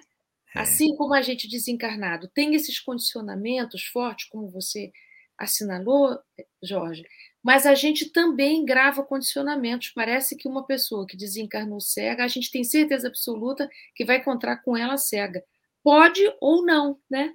dependendo Sim. do quanto aquela pessoa já conseguiu se descondicionar do que é, experimentou quando estava aqui. Então, muito boa pergunta. É legal, né, gente? Eu olhei aqui o relógio que eu até assustei, Jorge, Ana. Como que o tempo voa? Nossa, gente, que isso? Já são Não. 11 horas. Inacreditável. Mas, mas pode passar. Ah, tá. Hoje eu tenho uma carona especialíssima É. daqui, daqui do, do nosso do Programa. nosso, nosso programa, nossa live. Eu vou para o aeroporto. É, né? Porque Eu vou para Curitiba. Você vai encontrar a Sâmia. Vou. É isso? Samia tá levando hoje a mãe para Curitiba. Tá Olha tirando de Belém, levando para Curitiba. Levou hoje, chegou lá. E eu estou chegando lá amanhã para ajudar na adequação dela. Ah, que, Uau! que maravilha. Encontro de amor! É. Por isso que ele falou de casamento hoje, Rubens. Agora É, eu tô vendo todo aquele negócio. Eu falei, puxa, eu pensei comigo, ele tá romântico hoje? É. Tá? E quem tem 37 anos de casado sou eu. Ah, olha isso, olha isso. ó, vai sair, dos 40, vai sair dos 40 graus aí em Porto Velho para chegar Ah. aos 5 lá em Curitiba. Olha, Aí, aí você, você sai pasteurizado, que a pasteurização é assim, né? Você leva uma alta temperatura, Ultra depois joga lá embaixo, mata tudo. Vou ficar pasteurizado. Ai, ai. sem micróbios, vai estar, ó, tinindo. Hoje, a- hoje a sensação térmica aqui deu 38. Nossa E você tá bem vermelhinho, Jorge. Ô, você falou aí, eu não ia comentar, né? Eu só tinha dado os parabéns aqui, mas o Jesus e a Zonita disse assim, ó, boa noite a todos. Ah, O Jorge Larra disse que podemos fazer uma festa para comemorar a data do casamento. Então, estamos convidando o Jorge, a Ana Tereza, Divino, Rubens, para comemorar 37 anos do nosso casamento. ó, Agora, no dia 7 de setembro. ah, parabéns, Olha, queridos. Vocês são queridos. Tá? Maravilhosos, maravilhosos. Gente, tá muito bacana o programa. Vamos para mais uma pergunta. Vamos. É, vamos lá, essa também é mais um drama que chega para a gente aqui. Aí eu vou até pedir a Divina para me ajudar para a gente ler, trazer a, a pergunta. A amiga da minha prima está passando por uma fase complicada e eu pensei, por que não perguntar ao Jorge? Você deu sorte que a Ana tá aí. Você vê como é que é o A negócio. amiga da prima, o negócio é, é forte. A pergunta é: ela é saudável, não bebe, não fuma, nunca usou drogas e acabou de cortar a carne, ver- a carne vermelha. Ela diz que viaja muito no sentido mental e que, mesmo fazendo coisas eh, no agora, ela não consegue firmar no agora. Já intuímos dela mexer com plantas, caminhar, tricô e etc. Porém, ela não acha seu propósito, não consegue fazer compromissos e fala que não tem certeza de nada. Pelo que sabemos, já fez faculdade, já foi em congressos sozinha, já foi muito bem resolvida pessoal e profissionalmente. E hoje ela parou com tudo. antes da, antes da pandemia, eh, parou com tudo antes da pandemia e foi para a casa dos pais. Ela frequenta centro, eh, um centro de vez em quando.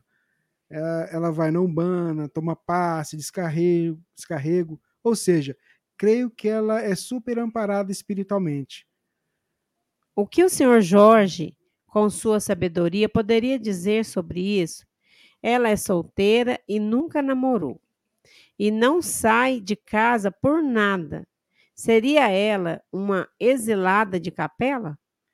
Porque ela é muito, porque ela é muito inteligente, prestativa, diz que tem muito, diz, diz que tem muito, deixa, é, é, não, essa aqui é outra coisa já.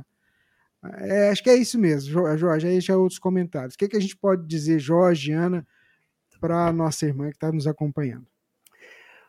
Bom, o primeiro ponto é que não existe um atributo que a gente possa dizer, ó, essa pessoa é de capela, ó, essa pessoa não é. Geralmente, pessoas que são exiladas de capela possuem uma inteligência acima do normal e uma moralidade que nem sempre acompanha essa intelectualidade.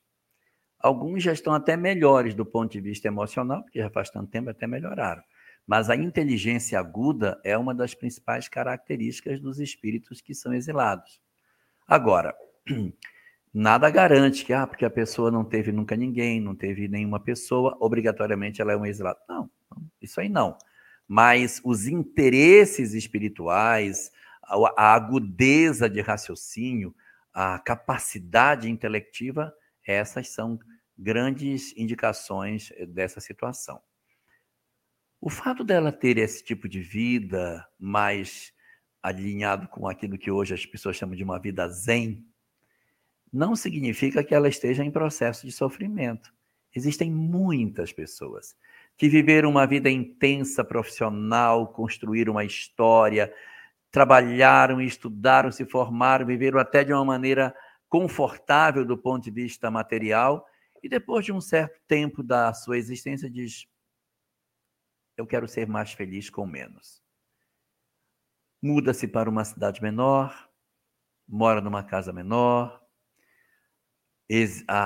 faz uma opção por uma vida minimalista, tem menos coisas, cuida da terra, planta sua própria comida e se sente muito mais feliz, porque esse é um propósito. Às vezes, quem olha pela janela diz: coitada, a pobrecinha está ali no chão, cavando buraco para plantar o alface que ela vai comer, quando é mais barato aquele alface da. Ela podia ficar dormindo até meio-dia, ia no mercado, pegava alface e trazia. A pobre acorda às seis da manhã para ficar regando essa, esse canteiro de alface. Mas é o gosto da criatura. É assim que eu sou feliz. É disso que eu gosto. E o que, que a gente quer fazer? A gente quer usar a nossa régua para medir o outro. Não, mas ela tá, não, mas ela não casou. Então ela não pode ser feliz porque a mulher tem que casar, botar um avental e criar filho. Mas quem foi que disse que tem que ser assim? Tem mulheres que adoram ter uma vida sozinhas, de terem uma vida voltada para, para ler, para cuidar dos seus gatos, dos seus cachorros. Sente carência? Sente carência. Mas quando põe na balança não, prefiro ficar sozinho porque nem sempre encontro quem preenche a minha vida. Então, a gente tem que desenvolver a capacidade de entender que existem múltiplas formas de ser feliz. Existem aqueles que são felizes com família grande, existem que são felizes casando e não tendo filhos. Quero casar, mas não quero ter filhos. É meu estilo de felicidade. Outros não querem ter ninguém, outros querem viver rodeado de amigos mas eu não quero um parceiro. Outros acham que a felicidade é viver a vida trocando de parceiro o tempo todo. É uma outra proposta. Então, a gente não precisa estabelecer uma regra única. E se ela não demonstra infelicidade na situação que ela está, é porque, de certa maneira, ela está satisfeita no estilo de vida que ela tem. Eu conheço uma quantidade imensa de pessoas que deixaram a vida na cidade grande para serem felizes nas cidades pequenas, vivendo com um salário muito menor, mas almoçando com os filhos na hora do almoço e curtindo a vida simples que a cidade grande não conseguia dar, apesar do salário maior que usufruíam.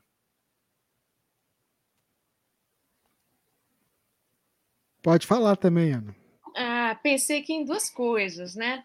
Eu pensei que na antroposofia, que fala dos nossos setênios, e, e, e, o Steiner, que é quem pensou nesses setênios, ele disse que quando a gente chega lá, é, lá pelos 60 anos, em torno dos 60 anos em diante, a gente quer essa vida que ele chamou de minimalista aí, em que a gente vai se dirigindo por essencial, que é de ordem não material, então a gente quer uma vida material de pouco esforço, porque a gente tem um interesse maior em outra coisa, em afeto, em contato, ou se dirigir para as coisas espirituais, como se a gente fosse se preparando para voltar para o mundo espiritual, meio isso.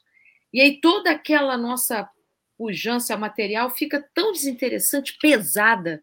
E aí, como o Jorge falou, aí vai morar no mato, vai almoçar em casa, criar galinha, plantar alface, tudo isso aí, né? Então, Pode ser que aqui, acontecendo isso, né? Eu estava aqui lembrando, Ana, que quando a gente casa, a gente quer uma casa grande com muitos quartos, uma cozinha imensa, com uma cozinha gourmet, e a gente tem espremedor de laranja, espremedor de limão, espremedor. Tem aquele espremedor que, que tira o suco para um lado e joga só a coisa para o outro.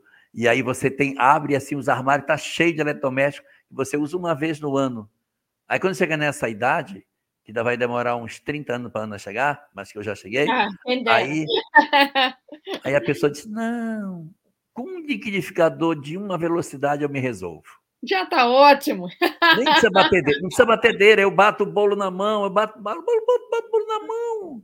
É, a gente não precisa mais de tanta coisa para ficar bem. Né? A gente está com muito menos recursos e está tudo certo. Então, pode ser que seja esse o caso da amiga da é. sua prima e tal.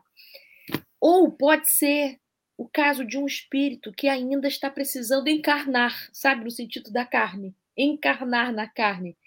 Às vezes a gente tem uma existência tão temerosa, como os autistas, por exemplo, que tem dificuldade com a vida corpórea material. E então é, são mais reclusos, mais fechados. Então, assim, Só alguém com um pouco mais de observação, enfim, um trabalho terapêutico, para poder fazer diferença entre uma coisa e outra. Se ela está se dirigindo para o essencial, para o mínimo, que é material, algo assim, ou se a dificuldade dela é de lidar com a vida corpórea, material e assim por diante. Né? Muito bem, Divina. Traz para a gente a próxima pergunta. Jorge, eu adorei, porque eu já estou na fase do liquidificador há muito tempo. De uma velocidade é, só e tá ótimo. É só de uma velocidade. Para um lado a velocidade, para o outro lado pulsa. Só. Eu e o. Rubens já estamos nessa. Olha, a, a nossa irmã, ela tem 62 anos. É, ela diz o seguinte: Minha mãe faleceu quando eu tinha 36 anos. Hoje percebo que fui pouco carinhosa, compreensiva com ela. E hoje me arrependo muito disso. O que posso fazer para aliviar esse sentimento dentro de mim? Quando os nossos pais ainda estão conosco, em nosso derredor, e a gente descobre que a gente não foi carinhoso durante o período da adolescência, fica muito mais fácil corrigir a rota. Porque a gente vai, a gente visita, e a gente vai realizando coisas para eles que eles estão mais frágeis, e a gente vai devagarinho compensando e vai ganhando espontaneidade até a gente poder dizer de maneira tranquila que a gente ama os nossos pais.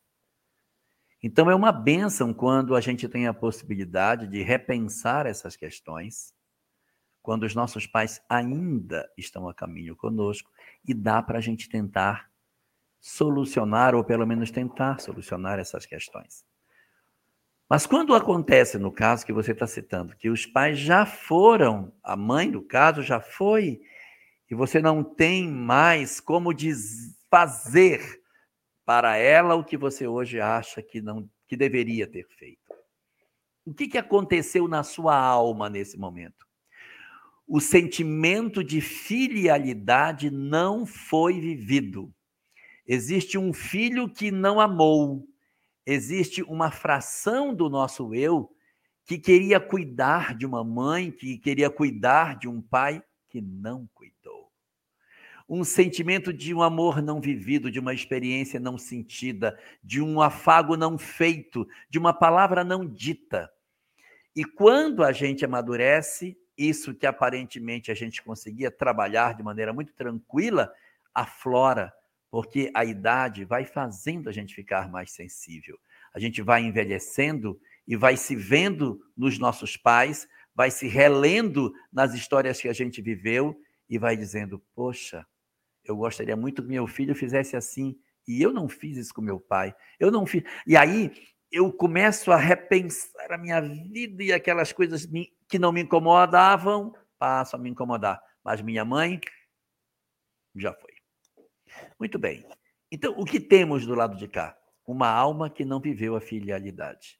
Como cura? Vivendo a filialidade. De que maneira? Entrega amor, minha filha entrega amor. Mas a minha mãe morreu, então entrega para outra pessoa.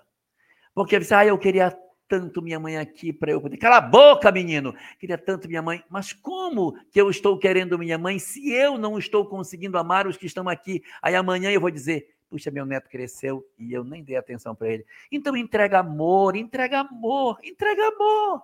Tem marido? Entrega amor, entrega amor. Tem filho? Entrega amor. Aí eu queria ter tido cinco filhos, só tive dois, porque ninguém as tropas, tenho tanto remorso, mas trato mal os dois que eu tenho. Entrega amor. Entrega amor, entrega amor para o neto, entrega amor para filho, entrega amor para marido, entrega amor para sogra, entrega amor para quem você tiver, exercita no ambiente de trabalho. E se é um processo de filialidade, entrega amor para as pessoas mais velhas. Você convive no trabalho com pessoas mais velhas? Entrega amor para eles. Você no centro espírita tem pessoas que são mais idosas? Entrega amor para eles. Entrega amor na sociedade, no condomínio que você vive. Ajuda para tirar o carrinho, botar o carrinho. No supermercado, ajuda as pessoas mais velhas e sacia essa sede de mãe, essa sede de cuidar, essa sede de amar que está faltando ser vivida. Então, se por algum motivo o filho, no caso a filha, não entregou o amor aos pais, você pode traduzir isso para outras criaturas em seu derredor ou para os idosos que convivem perto de você. E minha mãe, sua mãe, sua mãe lhe ouve nas preces. Então ora por ela. Fala com ela e nas preces diga o que não foi dito. Diga que você a ama. Diga que sente saudade e que gostaria de tê-la novamente ao seu lado. Entrega amor, porque aquilo que a gente não faz, mais tarde vem a vida nos cobrar para que a gente vive, viva. Então, o quanto nós pudermos perceber do amor não vivido, a gente faz. Ninguém perde nada por amar. Meu pai tem uma frase que ele diz muito. Ele diz: Tudo na vida em excesso faz mal. Tudo faz mal em excesso. Menos o bem. Menos o amor. Então entrega amor. Não vai fazer nunca mal. É, nossa, ele tá mesmo hoje com esse coração amoroso para que a gente está só usufruindo. Eu queria falar uma coisa pequena, porque você falou, nossa, foi muito gostoso o que você disse. Eu queria dizer para você que quando você tinha lá seus 30 e poucos anos, quando a sua mãe faleceu, a sua perspectiva era outra, mais curta, mais estreita. Hoje, com seus 60 e poucos anos, e você olha para trás, mas agora você já está mais madura, agora o que era importante aos 30, agora não tem importância nenhuma. A gente acabou de falar do liquidificador de uma posição só, está ótimo. E aí a gente olha para trás, já com esse olhar tão maduro, e a gente vê, meu Deus, eu me preocupei com tanta coisa, que não precisava tudo isso. Eu podia ter amado mais, beijado mais, abraçado. É, podia, mas você não sabia que podia. Então, agora que você sabe, eu gostei dessa, dessa ênfase que o Jorge deu, entrega amor, porque nós somos vasos comunicantes, sabe? Então, assim, a gente dando para o filho, dando para o neto, dando para o marido, para o vizinho, para as senhoras do centro, a sua mãe está recebendo também. A vida, ela é igual um fluxo d'água que vem de uma fonte, passa pela gente e vai para frente. Vem dos nossos pais para a gente vai para frente, significa que quanto mais eu dou o amor para frente, mais eu alimento tudo isso que estava antes de mim, sabe? Porque sua mãe fica orgulhosa de ver o quanto ela te ensinou amor e você está multiplicando. Então, eu, como mãe, ficaria muito feliz de ver meu filho amar o mundo. Quanto mais ele amar o mundo, mais eu me sinto assim, ai, ah, fiz meu trabalho direitinho.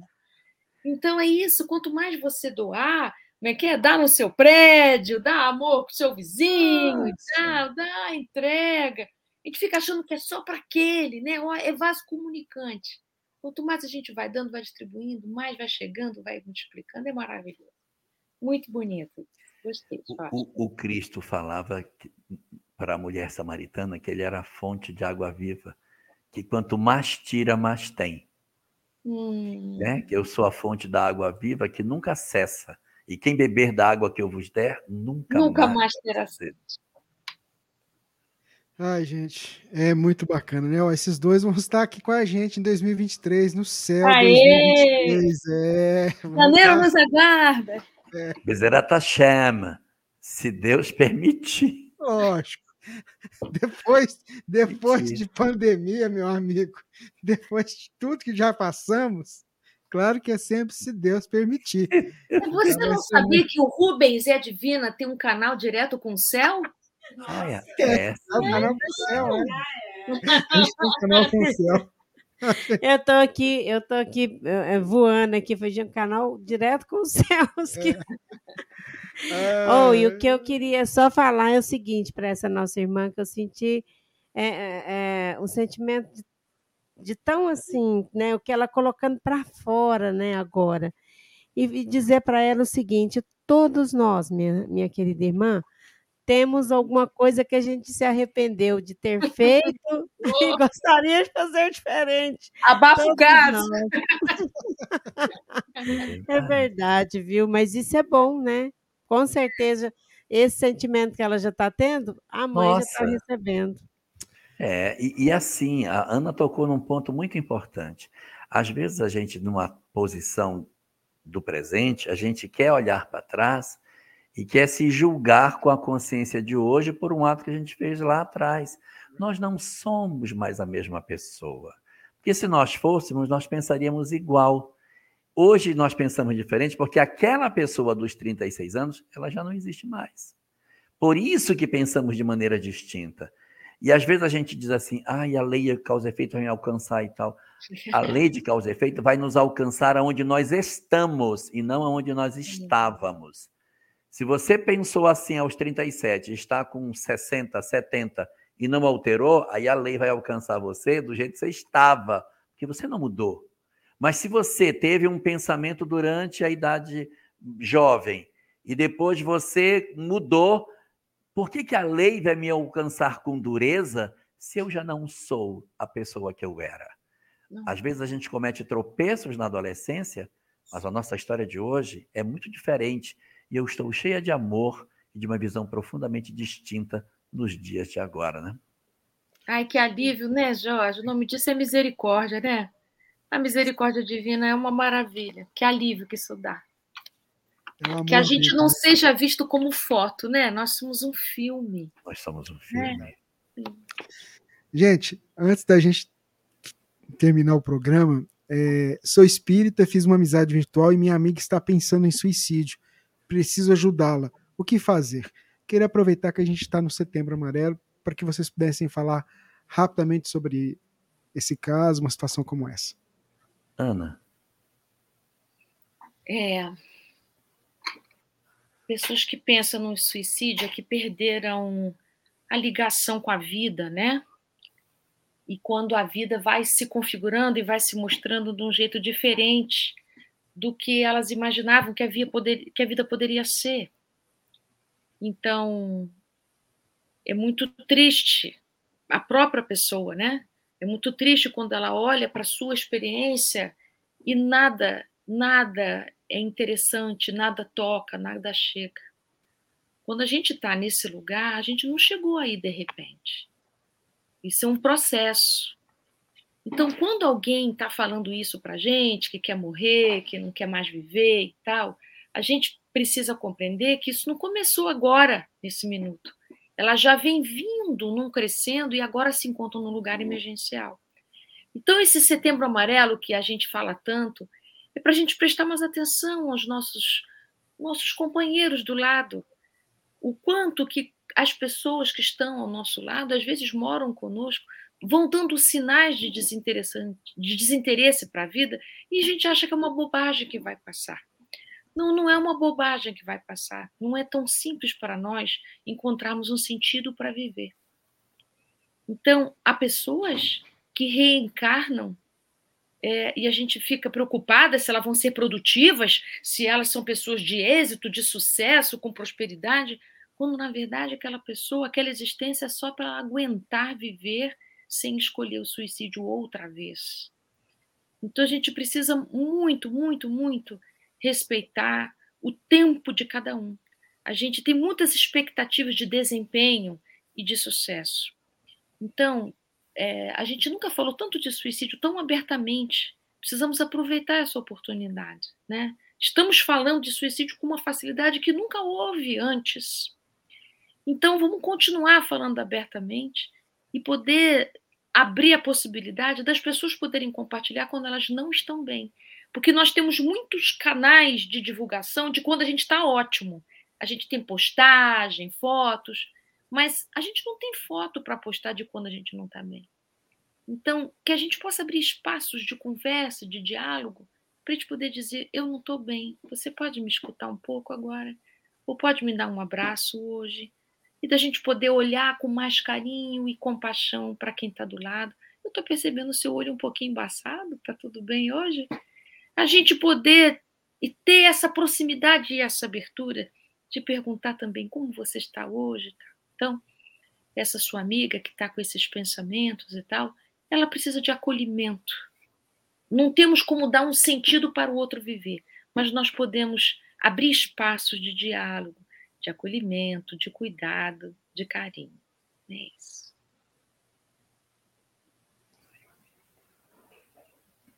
Quer falar alguma quer falar, quer falar alguma coisa, Jorge? Não. Só dizer assim, pega na mão dela, senta junto e fica calado. É, tão bom, tão bom. Pega na mão, senta junto e só ouve. Isso, ouvir é muito importante. É verdade. Bom, vamos chegar no final do programa. A gente até estourou o tempo hoje, mas foi muito bacana, foi muito gostoso. Nossa, ah, eu adorei esse convite, Nossa, gente. Eu tô me legal. sentindo tão ah, chique muito nesse, legal. nesse programa. Nós vamos, nós, vamos, nós vamos usar outras vezes na sua agenda aí, nessa, nas vagas da agenda, né, Jorge? A gente vai. Ah, né? Oh, muito bom! Oh, eu me sinto aqui nesse lugar. Eu queria ler um pequenininho texto que eu escolhi para ler aqui para vocês em algum momento. Pode ser? Pode. Eu tava, só antes de você ler, peraí. O que, é. que, você acha da gente pedir para a convidada fazer a prece hoje para nós, Jorge? Nossa, isso é espetacular! Meu Deus! Uma prece linda, eu não faço isso tudo, gente. Não, mas veja, mas, mas, a ideia é que eu, já, hoje, antes de começar o programa, bem mais cedo, me vem na mente isso. Aí agora, antes da gente errar aqui, veio de novo. Você, você concorda, Divino? Nossa, eu achei linda. O que, que você acha, Jorge? Nossa, achei linda a ideia. Então já foi voto vencido. É tá bom. tá bom. Então vai lá, tá você já leu, você já leu o texto e já manda a prece para nós, então. Tá. Eu achei esse texto uma, uma, uma, pessoa, eu achei bonito o texto, nem, não é ninguém famoso. Ela escreveu assim, olha, vi Deus ontem no ônibus. Ele entrou descalço, estava vendendo bala. Achei tão estranho Deus aparecer assim nem um chinelo ele tinha, estava meio sujo. O cabelo, então, nem se fala. Agora vê, logo Deus que semana passada eu vi cantando num show todo aprumado. Que anteontem estava dançando com saia rodada e mês passado estava lá na cadeira da universidade sentado. Estava sentado. Deus era preto mês passado. E estava cursando psicologia. Achei afrontoso. Típico de Deus, que hoje mesmo me apareceu no espelho quando eu chorava pela manhã. E o que eu acho mais gozado, veja bem, é que Deus, meio sem forma, meio sem contorno, cabe em mim. Cabe no outro, e ainda cabe no áudio de três minutos que uma amiga minha, de outro estado, me mandou. Ele cabe numa sinfonia de orquestra, numa sanfona bem afinada, e nos berros da minha mãe. Eu vejo Deus em tudo. E se não vejo, é porque não enxergo. Se não ouço é porque não tenho ouvido, e se eu não sinto é porque morri. Mas acho até que consigo ver Deus depois de morto, até depois de vivo, até depois que ele desceu do ônibus sem vender nenhuma bala e me deu um sorriso. Ah, eu queria entender essa coisa do espírito de ser muito, de ser um, dois, ninguém, de transcender o tempo e de ser ao mesmo tempo vendedor de bala, meu espelho e roda e de todos esses devaneios que escrevi enquanto o ônibus Deus dirigia. Pensa só que louco seria. Ah, que revolução se daria se, por surto ou poesia, a gente finalmente entendesse que Deus mora em mim e também mora em você. Luana Galone, essa moça. Então, nessa não, sintonia, eu, fala, Jorge. Eu não combinei com a Tereza, até porque eu não sabia que ela vinha mas juntando com a poesia do começo, por onde quer que eu ande, esse amor me acompanha. Oh. Se tivesse combinado, não tinha dado tão certo. Ai, que a gente possa ver Deus em tudo, ver na gente, ver no outro, né? Vejo Deus em você, Divina. Em você, Rubens. Em você, Jorge. Vejo em mim também. Vejo em você que nos ouve, que nos assiste você que está triste, você que está contente, você que perdeu a esperança, você que está procurando a esperança. Deus está com a gente, está em todo lugar, onde quer que a gente vá. Então vamos fazer a nossa prece. Deus, nosso Pai, de profunda bondade, Aqui estamos nós, reunidos pela Web Rádio Fraternidade. Esses amores queridos, com essa ideia tão amorosa de juntar corações em torno dessa doutrina que a gente tanto ama.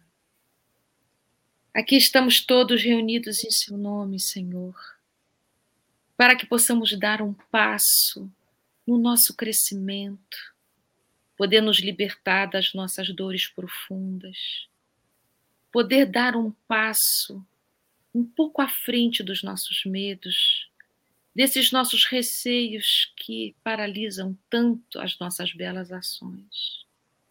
Envolve os corações cansados, os desanimados, os aflitos.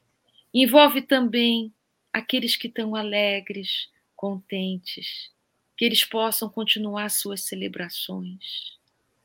Todas as alegrias e todas as tristezas cabem na nossa relação contigo possamos todos sermos abraçados, acolhidos, possamos todos receber um calor nesse instante de transição, de transformação, de mudanças intensas. Mudanças essas que às vezes não queríamos que acontecesse. Mudanças outras que já até estão demorando demais para acontecer. Possamos ter paciência, calma e tranquilidade nesse caminho. Envolve o nosso querido Jorge no seu caminho até o sul. Que seu coração vá preenchido do nosso carinho, da nossa alegria de tê-lo conosco. O nosso coração canta com a sua presença, em que ele pode compartilhar conosco os seus conhecimentos tão profundos, tão alegres e tão gostosos de estar juntos. Envolve a nossa querida Divina, o nosso querido Rubens, envolve todos nós envolve o nosso querido céu, que há de ser, como sempre foi, uma grande reunião de amigos. Que assim possa ser.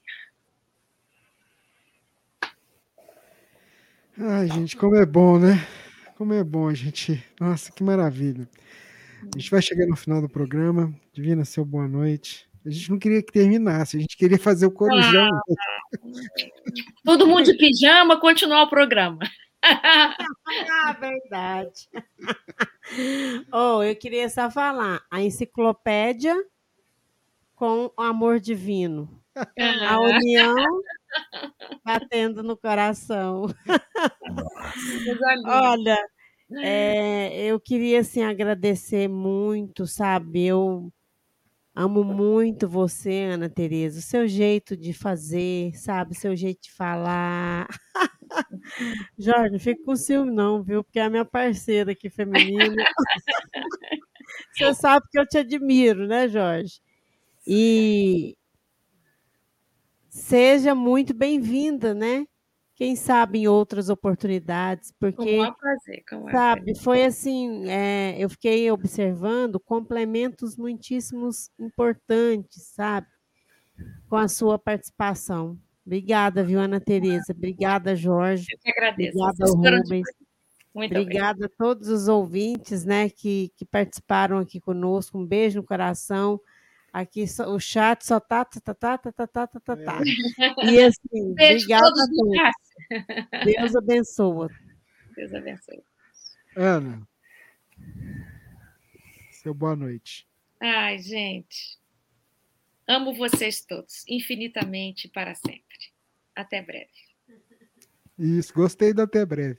Jorge. Nossa, foi o mais inesquecível de todos os programas. Eu estou aqui tão emocionado, gente. Meu Deus, demais mesmo. Tão bom. É. Muito bom. Me senti assim tão tão envolvido com as suas falas, tão enriquecido com as suas contribuições. Foi tão bom ver a sua visão sobre todas essas coisas. Foi bom demais. Nossa, aprendi muito, muito mesmo. É como fosse assim, você tem aquela aquela gaitazinha de chaveiro que você Não. sopra e aí você encontra com uma orquestra sinfônica, você com uma gaita de chaveiro contribuindo dentro ah, disso. Gente, Nossa, foi muito bom, Ana. Foi muito lindo, muito obrigada. Muito. Sua visão é muito bonita da vida. Muito show. Muito obrigado. Gente, fica com Deus. Se ele permitir, semana que vem a gente está aqui de novo para mais uma edição do Pinga Fogo. Se Deus quiser, como gosta de dizer o Jorge. E ele, a gente está aqui porque deve é. Fiquem todos em paz. Tenha certeza de que você não está sozinho. A gente está aqui com você, viu? 24 horas levando essa mensagem consoladora. Fiquem com Deus. Muita paz. Tchau, tchau. Triste, angustiado, cheio de problemas e sem ninguém para conversar. Então diz que 188. 188 é o novo número de atendimento telefônico do CVV, Centro de Valorização da Vida.